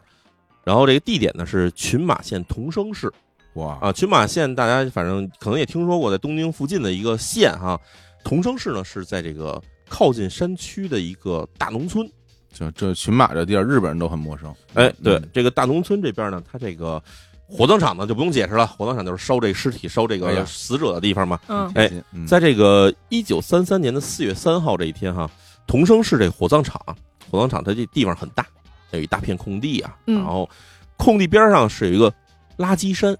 这垃圾山呢，不是火葬场垃圾山，是当地城市的垃圾山。嗯啊，这三三年时候也比较穷，啊，有帮小孩呢，平常就是靠在垃圾山里捡点玩意儿，然后捡点东西拿出去卖，废铜烂铁什么的。哦，这么帮孩子，这帮孩子在这个垃圾山里玩的时候，啊翻东西的时候呢，就突然看前面有一大草席子，哦，卷起来大草席子，嗯那小孩说这是什么呀？然后过去呢，就把草席子从这个垃圾山里给蹬了出来，给打开，一边打开呢，里面传出阵阵的臭味儿。哎，哎，结果等把它全展开以后看，哟，小孩儿都吓着了。为什么呢？里面啊是这个人的胳膊和人的腿啊，而且呢还不是说就是那种扔在那儿的这弃尸，感觉是烧了半焦但是没烧焦的这么一个状态。哎呀，这不是分尸，是烧碎了。它首先它是分尸的哦，先分尸，然后再焚烧，然后再裹起来。啊哦对，它只有人的胳膊和人的腿，还不是说是一个人的胳膊和一个人的腿，不是好几只胳膊、好几只腿全在这儿。啊，我刚要问，我说是一个人的吗？不是，啊然后没有不是躯干，没有头。哎没有躯干，没有头啊，就全是胳膊跟腿，而且都是烧的，就是半焦不焦那种状态。嗯，小孩呢马上就报警了。哎，警察过来一看，这个嘖很难说到底是怎么回事儿，因为太怪了。第一呢，这些尸体表面上除了那你知道分尸的时候这过程那个断口啊上没有任何的外伤，就是他没有这么哦胳膊上、腿上有伤，没有伤。嗯，哎，然后第二呢，就是这些东西它为什么会是烧的半焦不焦的状态？嗯，有以前我们知道，比如说抛尸的话，要不你就不烧，要不你就烧完了。就这些东西感觉起来是根本没烧完就被扔在垃圾场这儿了。然后警方想，这个可能有两个方向，嗯一个方向呢就是抛尸，抛尸呢它就是为了隐秘尸体的这个来源，所以呢就把这故意烧了烧，但是时间太仓促了，没烧完就扔在这儿了，这是一种情况。另外一种情况是什么呢？就是附近不是有一火葬场吗？那是不是从火葬场里出来的一部分尸体扔在这儿了？但是火葬场比较怪，就因为火葬场烧尸体，他也不会说先肢解再烧啊。哎，嗯对，是吧？啊这两点都很奇怪。我有个问题嗯啊，虽然跟这案子肯定没关，因为 DNA 技术是八零年代、九零年代的事儿了，但对是这个人的尸体烧完了之后，DNA 还能检测出来吗？现在来说哈，只要你的组织没有完全碳化，嗯就是还能找到一部分这种可以说是细胞。细胞组织还存在啊，是可以检验可以的可以检验的。 OK 其实有些案件里面，我们说这个焚尸，焚尸没完全烧透，在里面找到了还可以分析的肌肉组织，甚至是这些其他组织，那也是可以做 DNA 鉴定的。嗯嗯，但当时肯定是没有这事儿了。是是是啊然后呢，说到这个杀人，然后之后把人分尸再烧这事儿，其实跟咱们之前讲过一个案子，叫这个三重人生连环杀手啊达西克己的案子其实有点像。嗯，达西克己案子不就是把人给运到湖边儿上分尸，然后放在桶里烧吗？烧对哎，焚尸手段在当时日本啊凶恶的这种犯罪里面来说，算是一种比较常见的手段。嗯，但这人多，哎，对，这这这分不出来，所以就是让警方开始怀疑这可能是哪儿出了杀人案，然后开始进行伪装的一种嗯这种可能性，这是一种可能性啊。另外一个可能性是，为什么怀疑这个火葬场呢？是因为我们知道，一九三年其实日本当时已经进入了局部战争状态了。哦，是什么状态那时候？当时一九三三年发生一些大事儿哈，我给大家捋一下哈。嗯嗯首先在日本，在一九三三一月份的时候发表了一个这个，当时昭和天皇啊发表了一个宣布脱离国际联盟诏书，哦，就是脱离了国际联盟这国联。这国际联盟是什么东西啊？国际联盟呢是在第一次世界大战结束之后，成立了一个类似于像现在我们说的这种联合国式的组织。嗯，就是为了是保证战胜国的权益，然后让这个战败国去赔款，反正是这么一个组织。然后，当时日本要退出国际联盟的原因，是因为他当时已经跟中国展开了部分的战争了，嗯就是侵华的一部分战争已经开始了。然后，当时的中国的这个政府呢，是通过了这个国际联盟提交了这种抗议，说日本凭什么开始公然的侵略我们？凭什么要打我们？嗯这在国际联盟那个章程里面是明确禁止的，就是禁止国家之间发生这种侵略战争。嗯当时国际联盟的反应是什么呢？就是说，你日本假如是侵略中国，那我们就要联合其他国家，什么英法美各个国家一块儿制裁你，嗯然后限制你的这个扩军的数量，然后同时跟你进行这个贸易往来要切断。那日本说什么呢？你们要制裁我，那好，我不跟你们玩了，我退出。我退出以后，啊这个我原因放心可以侵略中国。这是当时日本提出这一说法。当然，日本本国它国内不是这么说，日本本国国内怎么说？就是我们退出国际联盟是因为各个外国对我们施加各种压力，限制我们国家的发展。而我们国家呢，我们的目的是要去解放被这些欧美帝国主义压迫国家，什么泰国呀、越南啊、缅甸呀、包括一部分中国地区这些地方呢，我们要去解放他们。嗯啊，这日本当时自己的宣传嘛，所以在一九三三一月的时候，这个日本天皇就宣布说，我们退出国际联盟，就是我们再也不受你们这些外国人的控制了，我们想干嘛干嘛。嗯这是他的一个举措哈。嗯第二呢，就是一九三三年春季的时候，日本呢已经开始大举的这个关东军入侵华北，称叫什么华北事变呀、啊，开始越过山海关，进入到中国的这个，就是我们现在看这京津地区、京津冀地区，等于是已经开始大规模军事冲突了，其实就是军事侵略嘛。嗯所以当时日本呢，一方面局势紧张，另一方面呢，其实日本呢已经在国内开始了部分的军管，很多物资呢进行了这个军队的控制，啊，包括像我们知道的石油、煤炭这东西，它必定肯定是要提供，首先提供给军需产业嘛，是所以这部分的这种燃料是这个政府管辖的。那么当时的这个日本，其实全国各地呢都有一部分的这种燃料不足的情况出现。那么警方其实也怀疑，就是是不是因为火葬场没有这个燃料啊了，烧不了人了，所以才把这个肢体扔出来嗯啊？这是一种怀疑。嗯当然呢，就按照这两个方向呢，警方就开始调查。调查第一步呢，就首先彻底检查这个垃圾场，因为这儿有一部分这个人的胳膊跟腿，那是不是还有其他部件也在对垃圾场呢？对对嗯就彻底翻了这个整个垃圾场，最后找出来一共有五个草席子，都是卷着东西的啊。打开一看呢，里面有一部分呢是人的腰啊，人的这腰腹部、人的上部的躯干部分，嗯啊，反正就各种人的肢体在里面都能找着，唯独是没有脑袋，啊，全没有脑袋。嗯全是各种被分尸的这个躯干和这个肢体。然后重要什么呢？所有的这些尸体都经过焚烧，但是都没有烧焦，甚至有的这种躯干还有这血水往外流，嗯，就感觉起来还很新鲜。对呀、没死多久，就这样的话，警方就开始觉得这个，咱们按照之前说的，要不就是作案，要不就是这个火葬场抛尸，对吧？嗯，你要是作案方向去研究呢，第一肯定是这个犯罪分子他把这些尸体全分尸了。那分尸其实有一个大的问题是什么呢？犯罪分子已经给他分了尸了，目的就是要把这个尸体让警方找不到整个尸体。嗯那你何必还要把它全扔在一起呢？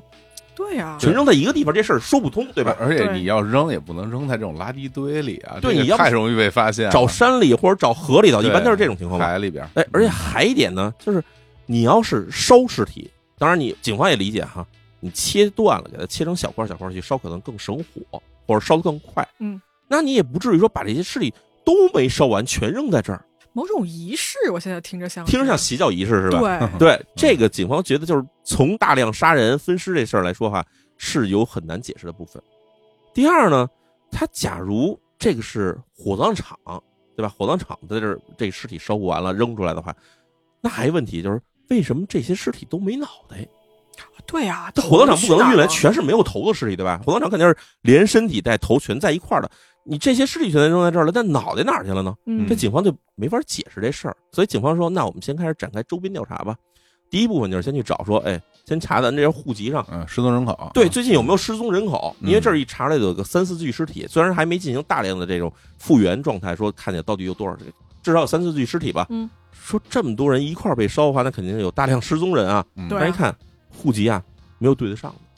啊，就本地这个城市里没有。你想，一九三三年的时候，有一点是什么呢？就是当时一方面嗯日本是部分军管，另一方面呢，当时交通手段也不是很好，没有那么多人去流动的时候，当然可能东京有很多流动人口哈，嗯在这个群马县同生市这个可以算是大农村的地方，没有那么多流动人口，明白了特别偏这个地方对，说嗯本地没有这么多失踪的人，那会不会是别的地儿运来的？这事儿更难，因为什么呢？那时候日本的汽车远远没有普及。我们知道日本汽车普及得到了五六十年代才普及呢。三三年的时候，首先家庭的私用车就很少，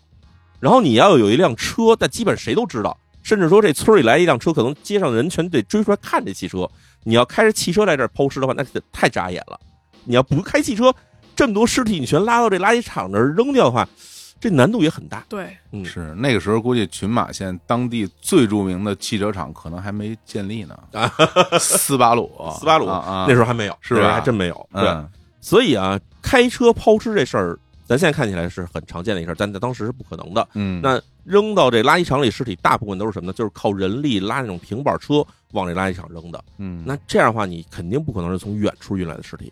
所以马上警方呢就把这怀疑重点呢就移到了这个火葬场上来。嗯啊，对，就在旁边。就在旁边嘛。对，那警方呢就开始问这火葬场周边的居民啊，说这段时间你们看这火葬场有没有什么奇怪的事儿发生啊？啊，居民啊就说：“哎呀，我早就想跟你们说了，这火葬场肯定有事儿。”哦，说为什么呢？这个火葬场哈、几年前啊是这个早上起来九点上班就是开始冒黑烟，因为他一烧这尸体的时候就会冒黑烟出来嘛，这大嗯烟囱冒黑烟。说以前至少得冒个三四个钟头的这个烟，嗯，说这几年哈，早上起来九点开始烧，然后到了九点十分、九点一刻的时候就没烟了，哦，就停工了。哦，说我们其实这聊了好长时间了，说这几年是不是因为死人少 了，所以没有尸体烧了，烧一估劲儿可能就烧完了。那肯定不是， 嗯哎，所以呢，大家怀疑说这个不知道为什么这火葬场不烧人了，这是一个事儿。嗯第二呢，就是啊，说这个我们村子里最近没有什么陌生人，嗯啊，没有什么陌生人来到我们这个村子里，因为同生市啊，虽然说是个市，但其实在当时城市化程度没有那么高，全是一个镇子一个镇子这么分的。然后当时又是日本处于这种战时状态下，所以呢，这个年轻人的流动啊，其实是很引人注目的，对吧？这儿突然来了几个游手好闲的，又是适龄男青年，这看见大家都会觉得这人哪儿来的？很多人当兵去了，对啊，大部分都当兵去了嘛。嗯，所以就这个市民说，我们这儿没有什么陌生人到我们这儿来。嗯，但是呢，这火葬场不一样。哦，这火葬场啊，最近老有这个肉店的人来，肉店哎，就是那个屠宰场的肉店，就是卖肉地儿的人，哎，他来我们这火葬场这儿待着来，他来干嘛来了就是时常的有来有去，有来有去，而且还经常就是开着车来。当时的居民说说说，难道是这个火葬场没把尸体烧了，把这个肉给卖了，人肉叉烧包了，就而且就是太吓人了吧？火葬场，你想他他分尸，他可能就是为了摘肉出来。哎呀，当时反正居民就说，我们就是反正小孩儿也好，还有大人也好，都在传说这个火葬场不太对劲，而且有几年时间一直不对劲。那你留着这头给他这卖肉的也没用啊。不光是头，其实就是说火葬场它不烧了，一部分可能是卖掉了，一部分就是直接扔掉了哇。这太黑暗了。这是当时的人的怀疑哈哎明。白明白哎，嗯嗯那警方一听到这样的事儿的话，就就我不行，我们得赶快查这火葬场啊。是是是，这火葬场要是公然把人肉当成这个猪肉、当成鸡肉给卖了，那这个太可怕了，这对事儿。，是是是，于是呢，警方就开始查，说这个先得去看看这火葬场背景是如何的。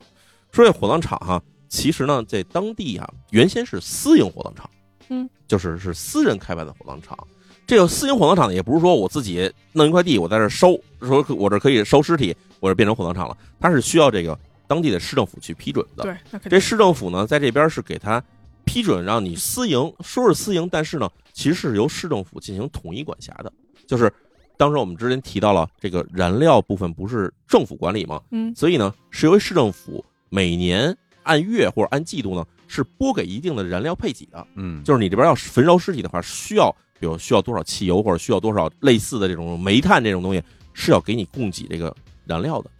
除了这部分燃料之外，你其实别的地方你能再找燃料，就是顶多去山里砍点这木头啊去当着烧，但是其实也不是特别金烧嘛。是，所以它的运营是交由私人，就算我们现在理解就是私人承包制，你来负责运营，你来负责这财务，但是呢，由政府提供给你的一个燃料，然后同时由政府给你提供给当地的一些行政上的措施，因为火葬场烧人是也要登记的，可能也要给人出这火葬证明书等等这些东西，嗯是要有政府来去在里面参与的。是，嗯，但是呢，这个火葬场呢，到了这一九三二年的年底的时候呢，政府给它收为政府直营了，就是不再委交由这个私人运营，而是由政府直接派人进行运营，就是所有东西等于是对政府公开了。嗯，但是在这之前很长一段时间里面呢，其实一直就是私人承包制。然后这个承包这个人呢，他叫做松井勘次郎。嗯，这松井勘次郎呢，四十五岁，警方一看呢，这人是有前科的。哦他在这十几岁的时候啊，是有这种多次的这种诈骗以及盗窃的前科，一共有三起前科。嗯然后在最后一次被释放的时候是二十五岁，二十五岁之后呢，这个人就等于是落户在了这个群马县这个同生市这边。嗯然后当时落户的地点呢，就是这个火葬场。其实这个松井他也不是第一波去经营这火葬场的，在他之前呢，还有一家是姓吉田的一家人。嗯吉田这一家人呢，当时在他火葬场这边运营的时候，他除了从政府这边获得了这种财政拨款去购买这个燃料之外，别的也有挣钱的方法，因为火葬场不能不挣钱嘛。那火葬场主要挣钱方法其实就是，比如说卖这个骨灰盒啊啊，是，然后挺呢，赚钱的那个，对，存放骨灰，就是你对寄存骨灰是要挣钱的，嗯然后同时呢还会跟这个死者的亲人这些要一些这种赏钱，就是我这边给你提供好服务的时候，你给我点赏钱，哦嗯小基本就费就这么点收入，就是收入不是很多，嗯所以吉田这家人呢经营了几年之后呢，就把这个火葬场当时也觉得嗨经营下去也也没什么油水可赚，嗯，正好这时候的松井勘次郎呢，就在差不多可能十七八年前就提出说，我想把这事儿承包下来，就等于把这当成我的一个事业来做了。于是吉田这家人呢，就把这个火葬场呢转让给了这个松井。嗯，现在咱说一九三三年，也就是说松井其实从一九一几年开始就已经开始承包这火葬场的运营了。那么这个人呢，我们之前说他一九三二年年底不是被政府收为政府直营了吗？对啊但是松井呢也并没有离开这个火葬场，而是作为这种火葬场的一个运营顾问，还继续留在了这火葬场这边就。他还是工作人员，他还是工作人员之一，但是政府那边等于派过来管事儿的人，啊他等于给那人当副手。明白？哎，所以警方看到这个背景上来看的话，那既然以前是由私人承包的，那私人承包必然会要给政府这边提交一个运营的这种账单，就是所谓账目。嗯，那对吧？你的运营账是得有的。于是呢，警方想到第一点，我们先不去这个火葬场里打草惊蛇，先去查一查这个火葬场账目。假如你在里面真的私卖人肉，是吧？那你这边肯定账目上是有对不上的地方的，对吧？嗯。于是呢，警方一查，哟，这火葬场呢，果然有问题。哦，哎，真的有问题。问题在哪儿哈、咱之前说说每天他收这尸体的烟特别少，已经持续了几年时间，这是为什么呢？这是确实哈、他们在节省燃料，嗯，而节省燃料并不是说是燃料不够烧了，而是这个松井勘次郎他把政府拨给他，比如说一个月拨给他二十吨汽油，把这二十吨汽油里面只留两吨来进行焚烧尸体，嗯剩下十八吨汽油呢，因为当时这算军需物资，他进行转手倒卖。赚更多的想钱，必就是哎，想必就是他把这部分燃料倒卖掉以后，然后这不就他的自己等于中饱私囊了吗？对，这肯定狂赚，特别赚你想在这个战争期间，这种燃料肯定黑市价巨高，没错。你卖人肉能卖几个钱呀？这这油值钱啊、所以嗯当时松井他可以说经营这火葬场经营了差不多有几年之后呢，其实松井啊自己马上就开始买小汽车了啊，就是在这个火葬场这个烟越来越少，直到后来就变成每天只烧十几分钟这个过程之中，松井呢其实是赚了一大笔钱的。但是呢，松井在这边呢，你想燃料减少了以后，但是每个月每个月死人的数量是不会少的。对啊对啊这我们知道，就是只要你不出现重大的变革，比如说是灾害或者是疾病。那其实每个月这个死人数量基本是一定恒定的恒定的，一年差不多可能在当地哈，一年下来就是几百具尸体。是，哎，这几百具尸体呢，你要烧的话，燃料越来越少，不够烧怎么办？于是松井说，因为我这边啊尸体啊烧不掉，于是我就把那没烧完的就全扔在旁边垃圾场里头了。哦，哎，这就是等于解释了那些肢体的来源。那等于家属要骨灰的时候，他给假的，哎，这时候跟你说，你提到的就是家属，有的人是要骨灰的，哦有的人是不要的。不要对他来说就没事儿了。那要骨灰的时候怎么办呢？他不是还是有一部分烧掉的尸体吗？分一哦分，他把这些骨灰哎搓在一起，给大家分一分。但是，但是这就说到刚才咱们说肉店，跟肉店有关系了。哦，哎，因为到后来他烧的尸体越来越少，骨灰几乎没有了，那这怎么办呢？嗯，人家属还是来要骨灰，那怎么办呢？嗯，他从肉店去买那些猪骨头和鸡骨头，然后把这些骨头去拿来烧，把这些烧完以后哎当成骨灰去给家属，哦，是不是那个更容易烧成灰？因为那个没有肉了，它就全是骨头了呀。所以骨头砸碎了再去烧，只要把它，它就不剩了一点汽油吗？嗯全加在这上头去烧的话，就只剩这骨灰了，省火明白了省火啊，是非常省火、嗯啊。它其实就最后等于做法就是，尸体来了以后啊，基本我就不烧了，嗯，哎，我就是直接把尸体拿外面埋了，然后你要要骨灰的时候呢，我就把这些猪骨头、鸡骨头烧出来的灰呢，我给你，嗯，哎，他就这么去滥竽充数。嗯是当然这事儿呢，首先警方听了以后觉得可以解释，确实可以解释嗯啊。这些事情就是你不就是为挣钱吗？嗯你就是开了火葬场，你其实给人全土葬了，嗯，这事儿好像也能解释。但是有一个问题哈，说这么多年了，每个月每个月你就省下来那些燃料，你不烧的那些尸体，你说你都埋了，对吧？那我们现在只在你垃圾场里只找到了就这么三四具尸体啊，还是被分尸的状态。那其他尸体都哪儿去了呢？对啊，你这对分吧尸也没法解释吧？对啊，那就是警方说你这个其他尸体哪儿去了？嗯，对吗？就开始审这个松井。松井啊，在被抓了以后，差不多过了一个多礼拜，到了一九三三年四月十五号，然后就招供了。他说啊，我这尸体呢，跟你们说是全扔在垃圾场了，那其实也没全扔在垃圾场，有一部分呢是我拿到后面那山里头啊给埋了。嗯，然后埋的时候呢，假如被人家发现，人家有时候刨地，或者说人家玩的时候发现这边有尸体，为了不让他看出来他们送来那尸体在这儿给埋了呢，我就给他们分尸，嗯，把他们全掺着埋在一起，混在了一起埋了。而这样呢，埋起来也方便，就是你像你刨一大方坑，然后把这尸体全尸块往里填一盖，这不就完事儿了那吗？得多大一坑啊？他自己挖得了吗？哎，他不光自己能挖，他自己火葬场要工人嗯，哎，那工人呢？那肯定给他干活了以后，这事儿得封口啊。是那封口怎么办呢？他这不是卖燃料吗嗯？给工人也分一部分，啊，等于是这个火葬场里面的人其实都是共犯，都都是知道都是帮凶。哎，但是呢，警方就开始说，你说埋了就埋了，我得带我们去挖一下看看吧对，。找找，哎，就按照松井当时供述出来的地点，进了山里头开始挖，他说的地方开始挖挖挖，哟，确实挖出尸体来了，哦嗯而且呢，简单一凑呢，大概有个三十八到四十具尸体的样子，一个坑里有这么多尸体，哎，然后警方就开始说，那你这个尽管说有三十八具尸体，但是呢，数量还是不够，嗯因为我们相信你这要比这数量可能要多一个数量级的，因为当地的死人都运到这儿来烧啊，嗯，你这么长时间你不烧尸体的话，肯定攒下了很多尸体对嘛啊，。好几年了，哎，警方尽管在没有这个松井口供之下，他们也觉得这个火葬场周围的地区可能都很可疑，于是就特地找了周围看起来那个，比如这边野地上草跟别地儿长得不太一样的地方，嗯或者别地儿都有草，这儿秃噜的地方，就在这儿开始挖。于是，在四月十六号这一天呢，警方就有了一个很大的发现，嗯，就在这个火葬场的西北角的一块空地上，警方发现一块地方，这地方一看土就是最近一段时间才埋上的，嗯，于是警方开始在这挖，挖呢开始挖到骨头，但哦是有一特点，这挖到的不是这种什么骨头都有，挖出了八十五个头骨，只有脑袋。这八十五个呢，全是头骨，没有其他部分的骨头，就是全是脑袋。嗯，哎，这好奇怪啊！哎，然后这八十五个头骨里面呢，还哎更奇怪的是呢，里面有二十多个呢是小头骨。哇，小头骨是什么意思？就是是小孩儿的骨头，嗯嗯，甚至不是儿童，有可能是婴儿的头骨。嗯，二十多个都是这种婴儿的这种小的头骨。这警方挖到这儿的时候就觉得不对，松井给我们讲的故事对不上。对对松井给我们讲的是说当地死人都在这儿，他给埋了。那死人我们知道，除了意外死的，那其实大部分都是老人。对啊，哎，小孩儿也有死的，有夭折的，但是这部分夭折的尸体呢，往往是医院直接处理，嗯，很少有人说这边我死了一个刚生出来不久的孩子，我这边还要特地拿到火葬场去给让他去给烧了。这事儿其实在当地是没什么这种情况发生的，是是是，所以说这二十多个这个儿童的头骨，难道说这是有什么拐卖儿童？嗯，对吗？你要先查本地有没有这么多失踪的儿童吗？查了一下，没有，嗯，这肯定不是本地的儿童。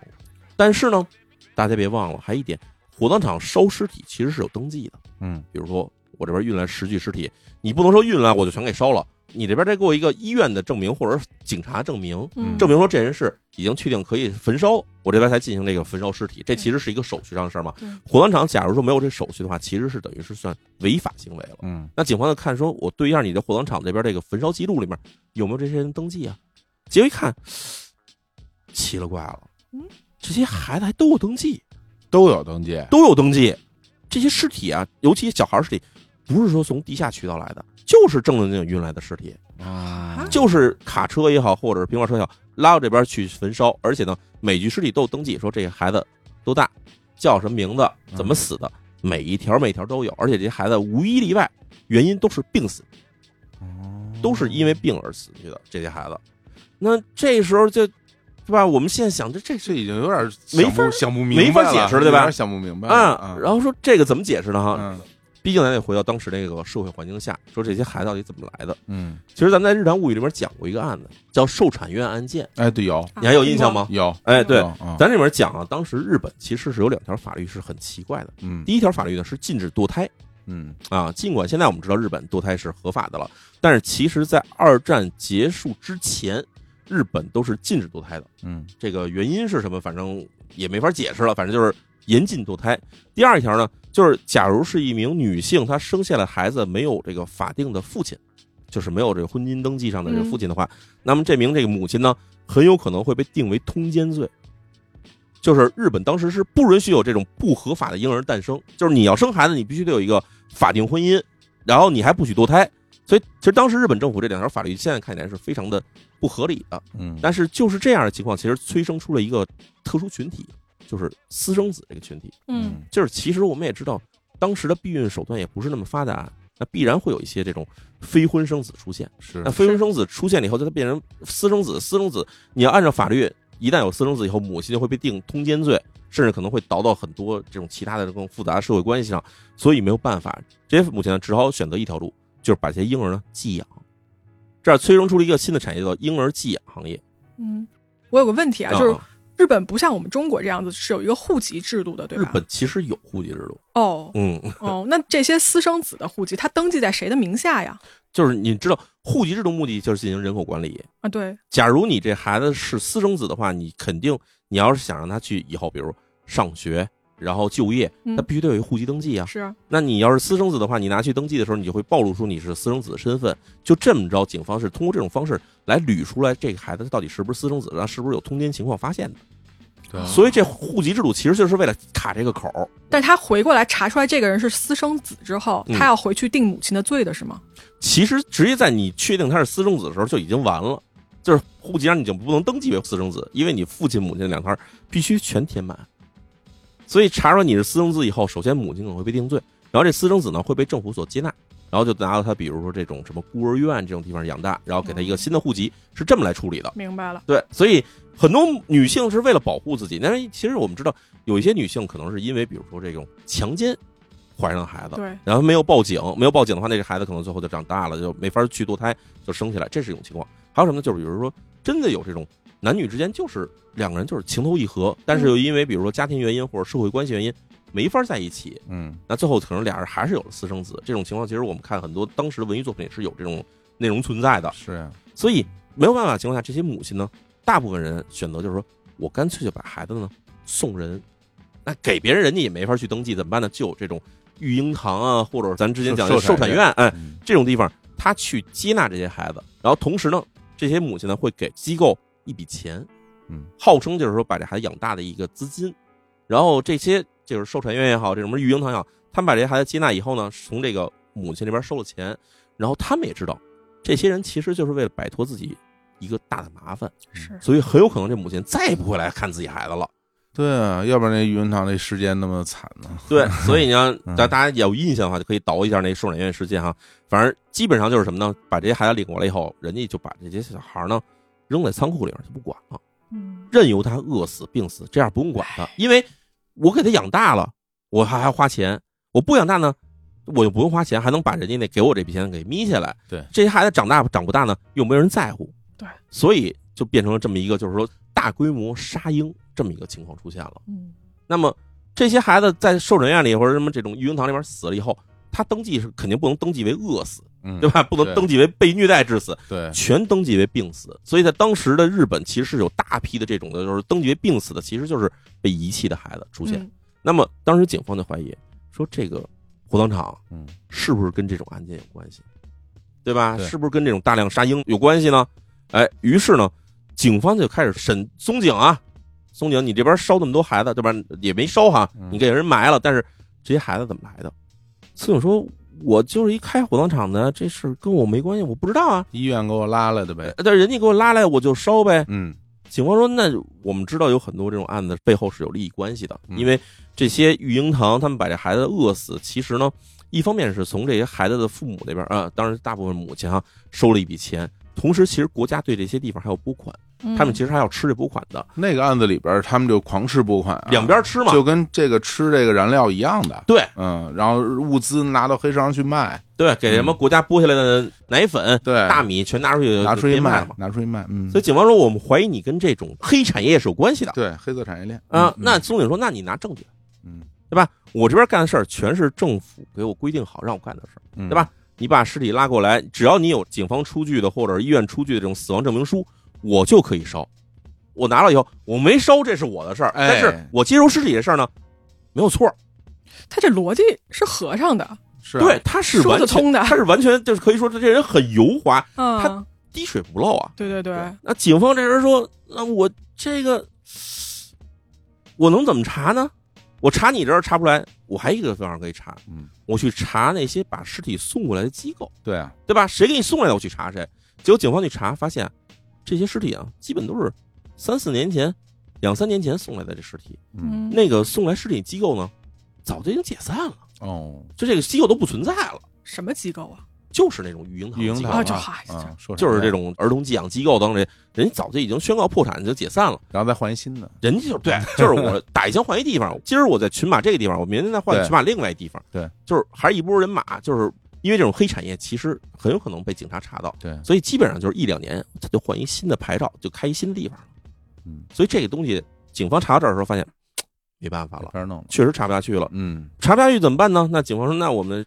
接着挖吧，看孩子到底能挖出多少来嘛。嗯结果呢，就在这陆续的不断的挖出新的尸体的时候，这法医这边也没闲着，法医在不断地拼尸体，对哎呦就拼到底有多少具。结果呢，发现啊，在接下来的大约有个一周左右时间里面，挖出了前后近二百具尸体。二百具，嗯，嗯，这二百具呢，也不是完整尸体，有的只有脑袋，有的是脑袋身体都能凑得上的，有的可能只有尸体。但是呢，这些反正基本上是二百具左右。嗯，在这二百具尸体里面呢，有这八十四具的尸体，这个头骨，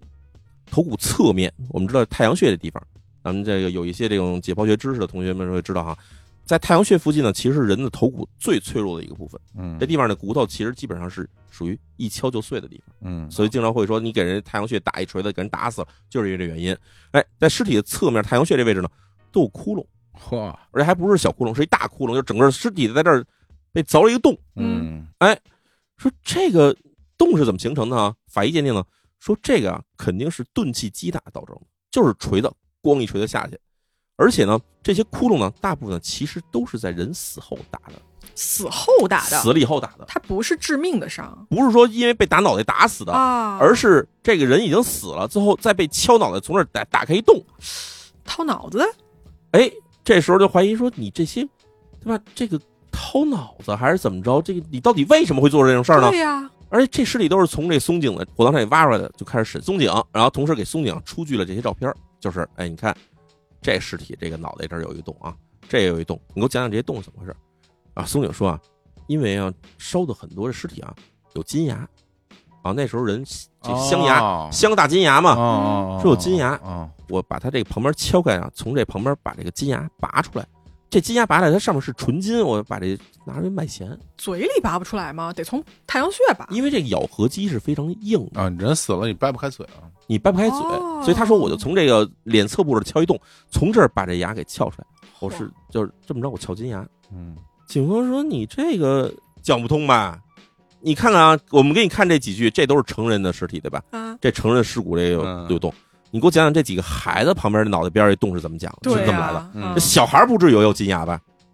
这时候松井呢一句话不说，嗯，圆不上了，就不说了，嗯，对吧？然后这时候现场的挖掘在继续进行的，尸体数量呢已经上升到了接近八百具尸体了。这么多，哎，而且这尸体呢里面有新有旧。警方通过大量整理发现啊，说有有一些特征哈。首先呢，这个比较老旧尸体，老旧尸体就是你这个尸体不光白骨化，甚至已经开始这个骨头就已经开始分解的这种尸体呢，嗯哎，主要是以老年人为主，而且呢，这些尸体呢头部是没有动的，嗯，但是呢，新尸体不一样，比较新的尸体，甚至有一些上面还带着没有烂光的这种肌肉组织、皮肤组织的这些尸体呢，有大量的儿童和年轻女性，而且呢，头部有洞的尸体呢，超过了两百具。嗯哎，这时候警方突然明白了，他这原来是我们其实以前没有谈到过的一种黑产业，是为了卖钱才在脑袋上打洞的。为什么呀？哎，这时候咱得说到，早在一九一九年，中国有一位这个伟大的作家叫做鲁迅，嗯，鲁迅曾经写过一篇小说叫做《药》，哦，蘸血馒头那个，哎啊，人血馒头这个梗就是从这儿出来的。嗯，当时这个华老栓给华老老栓栓去蘸这个刚杀完人的心头血，蘸在馒头上给小孩吃，治肺痨，治肺痨。其实当时无论在日本还是在中国，甚至可能我相信在朝鲜半岛还有有类似的说法啊，嗯就是死人的很多器官呢是非常好的药，这种包括什么呢？包括死者的心脏、肝脏还有脑浆这啊三哎类，而且都分别有自己的用途哈。这个心脏呢是治这个肺病的，嗯啊，所以说为什么叫心头血呢？就是拿这个血去蘸馒头吃了以后，嗯能治这肺痨，能治任何这肺病。然后这肝脏，死人的肝呢，嗯是大补，吃了以后给这种无论是小产的这种孕妇啊，还是什么这种老人啊，吃了以后是大补，而且要生吃，啊，生吃肝，生吃死人的肝脏生吃是死人是的大补，，是大补 哎牛逼，然后最后咱说这脑浆，嗯脑浆呢，这认为啊，说是什么这个叫做真髓液，嗯真是真假的真哈，髓就是脑髓的髓，液就是液体的液。说这脑浆是真髓液，嗯说这个东西里面是人的精气精华所在，把这些脑浆加上什么脑组织拿出来烧，烧成这个灰，烧成这个黑色的这个残渣，然啊后再冲水喝，可以治性病。是哎呦，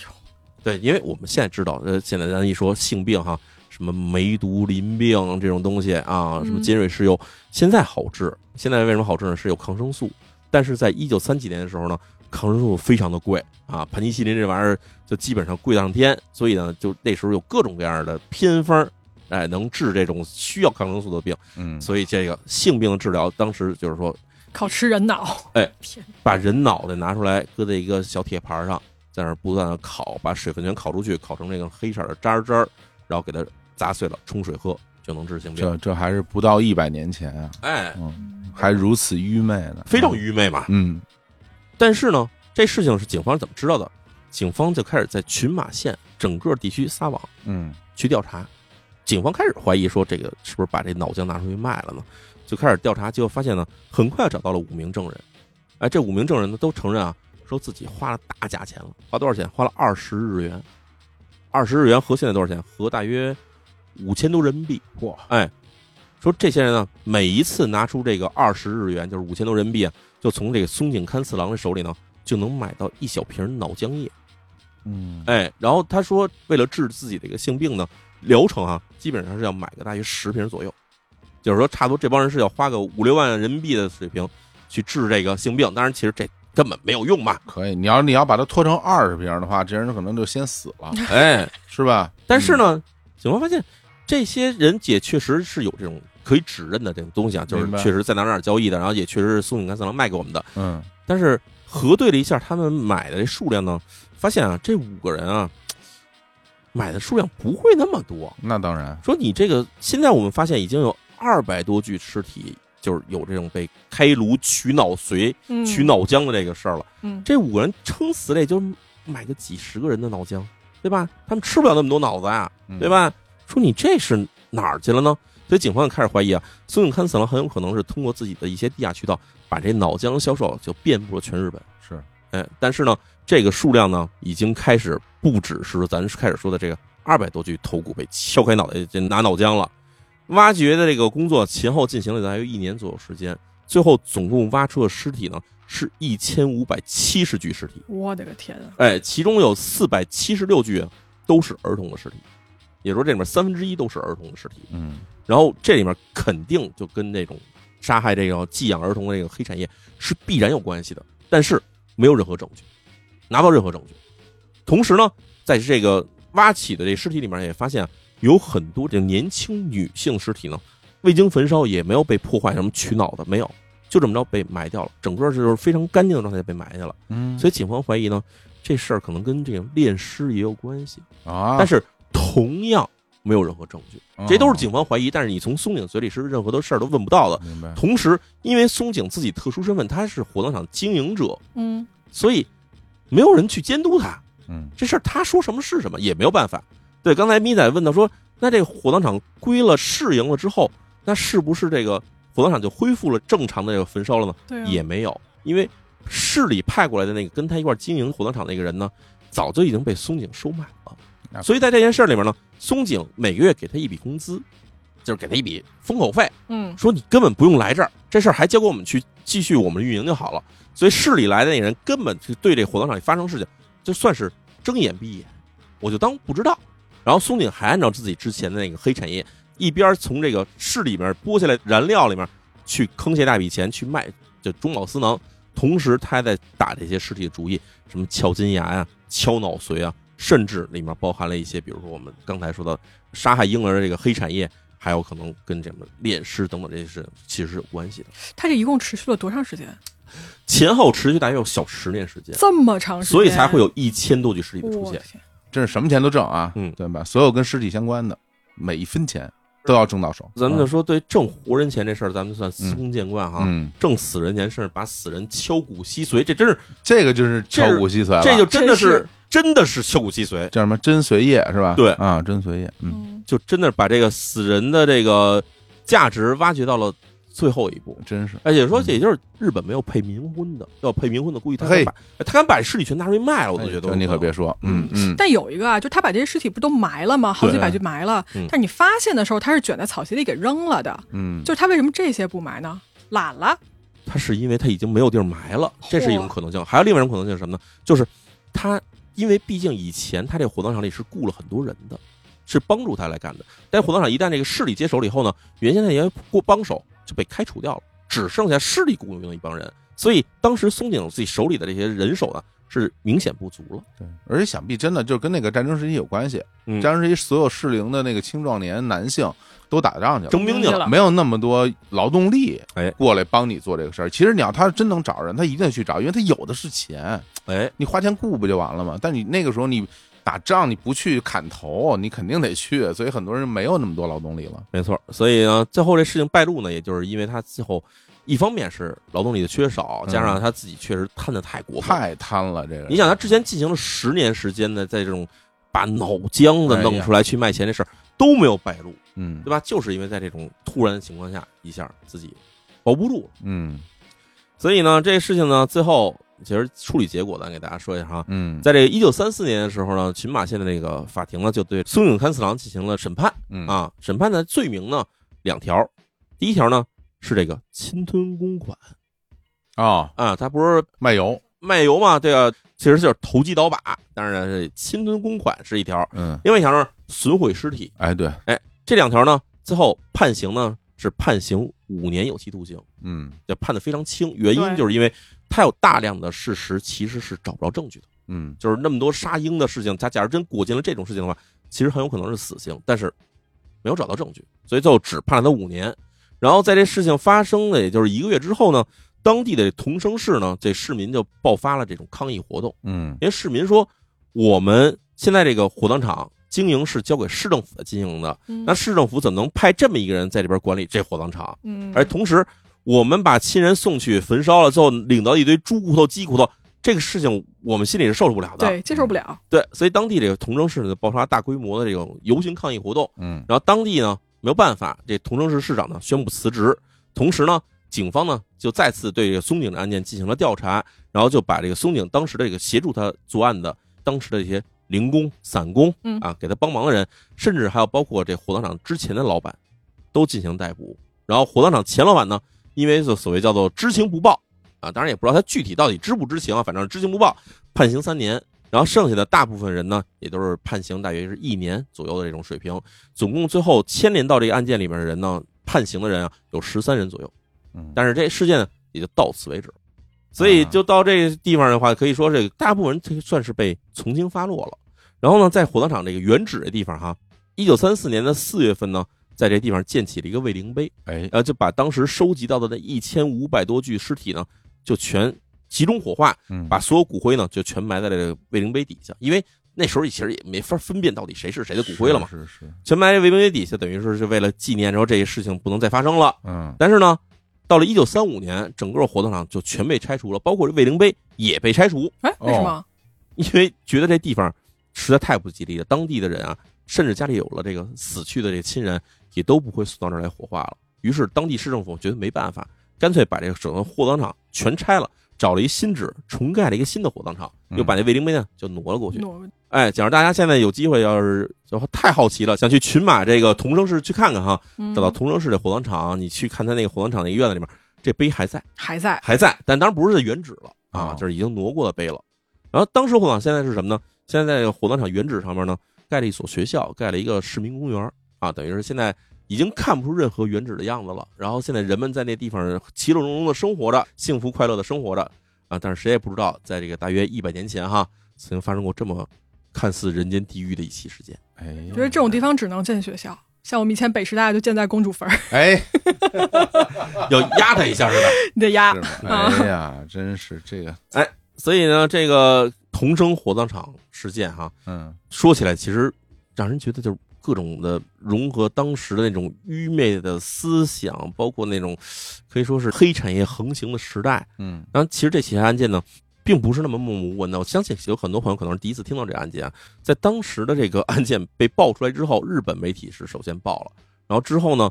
欧洲和美国媒体大量的转载了这篇文章。嗯当时 认为说这个世界上这个最变态、最恶心的民族就莫过于日本啊。嗨，其实也一部分是因为配合了当时这个欧美。一方面想要制裁日本，对啊，帮助中国的对一个这种宣传上，嗯也是起到了一个很大的推动作用。然后这个案件呢，很长时间以来都算是在日本的这个可以说是丧葬业上啊，嗯是一个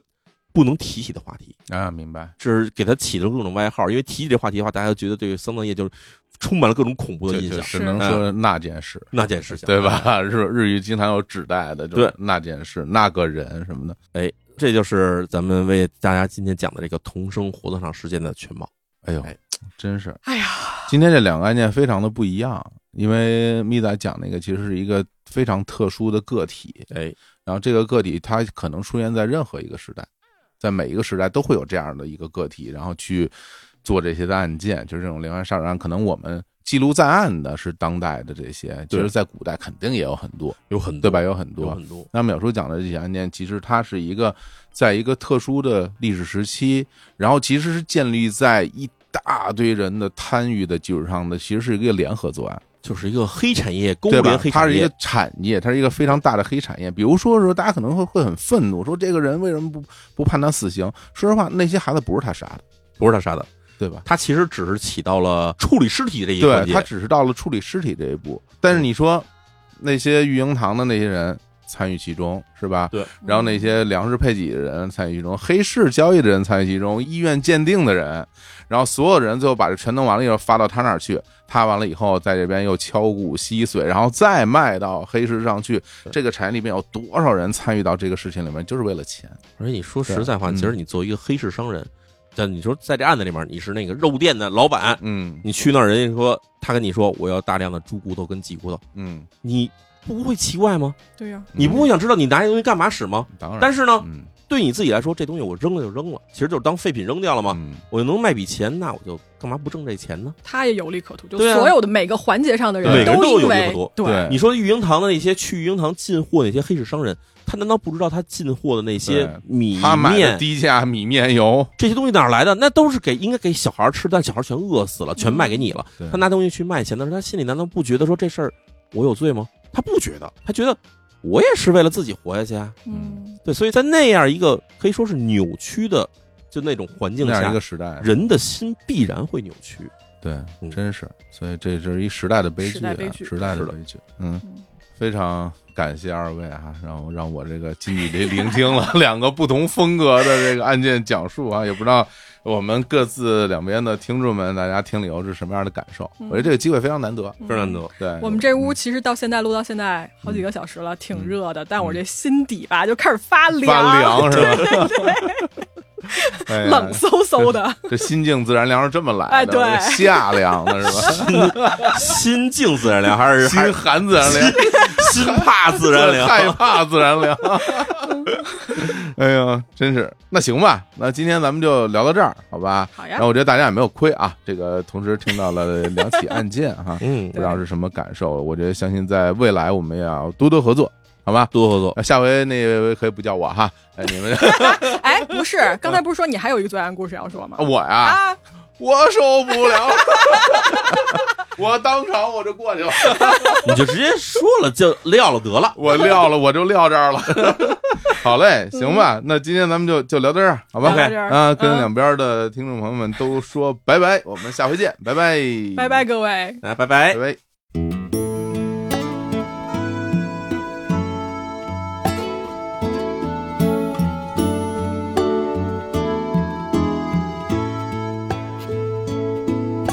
Would you know my name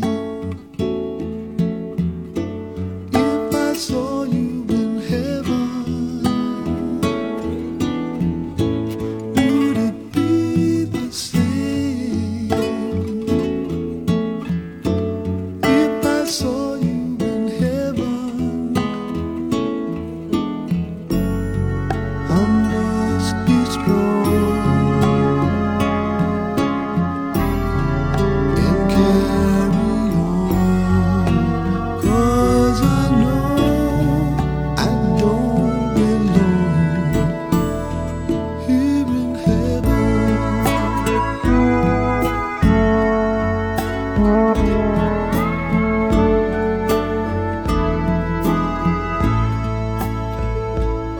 heaven. Would you hold my hand? If I saw you in heaven, would you help me stand? If I saw you in heaven, I'll find my way through night and day. Cause I know I just can't stay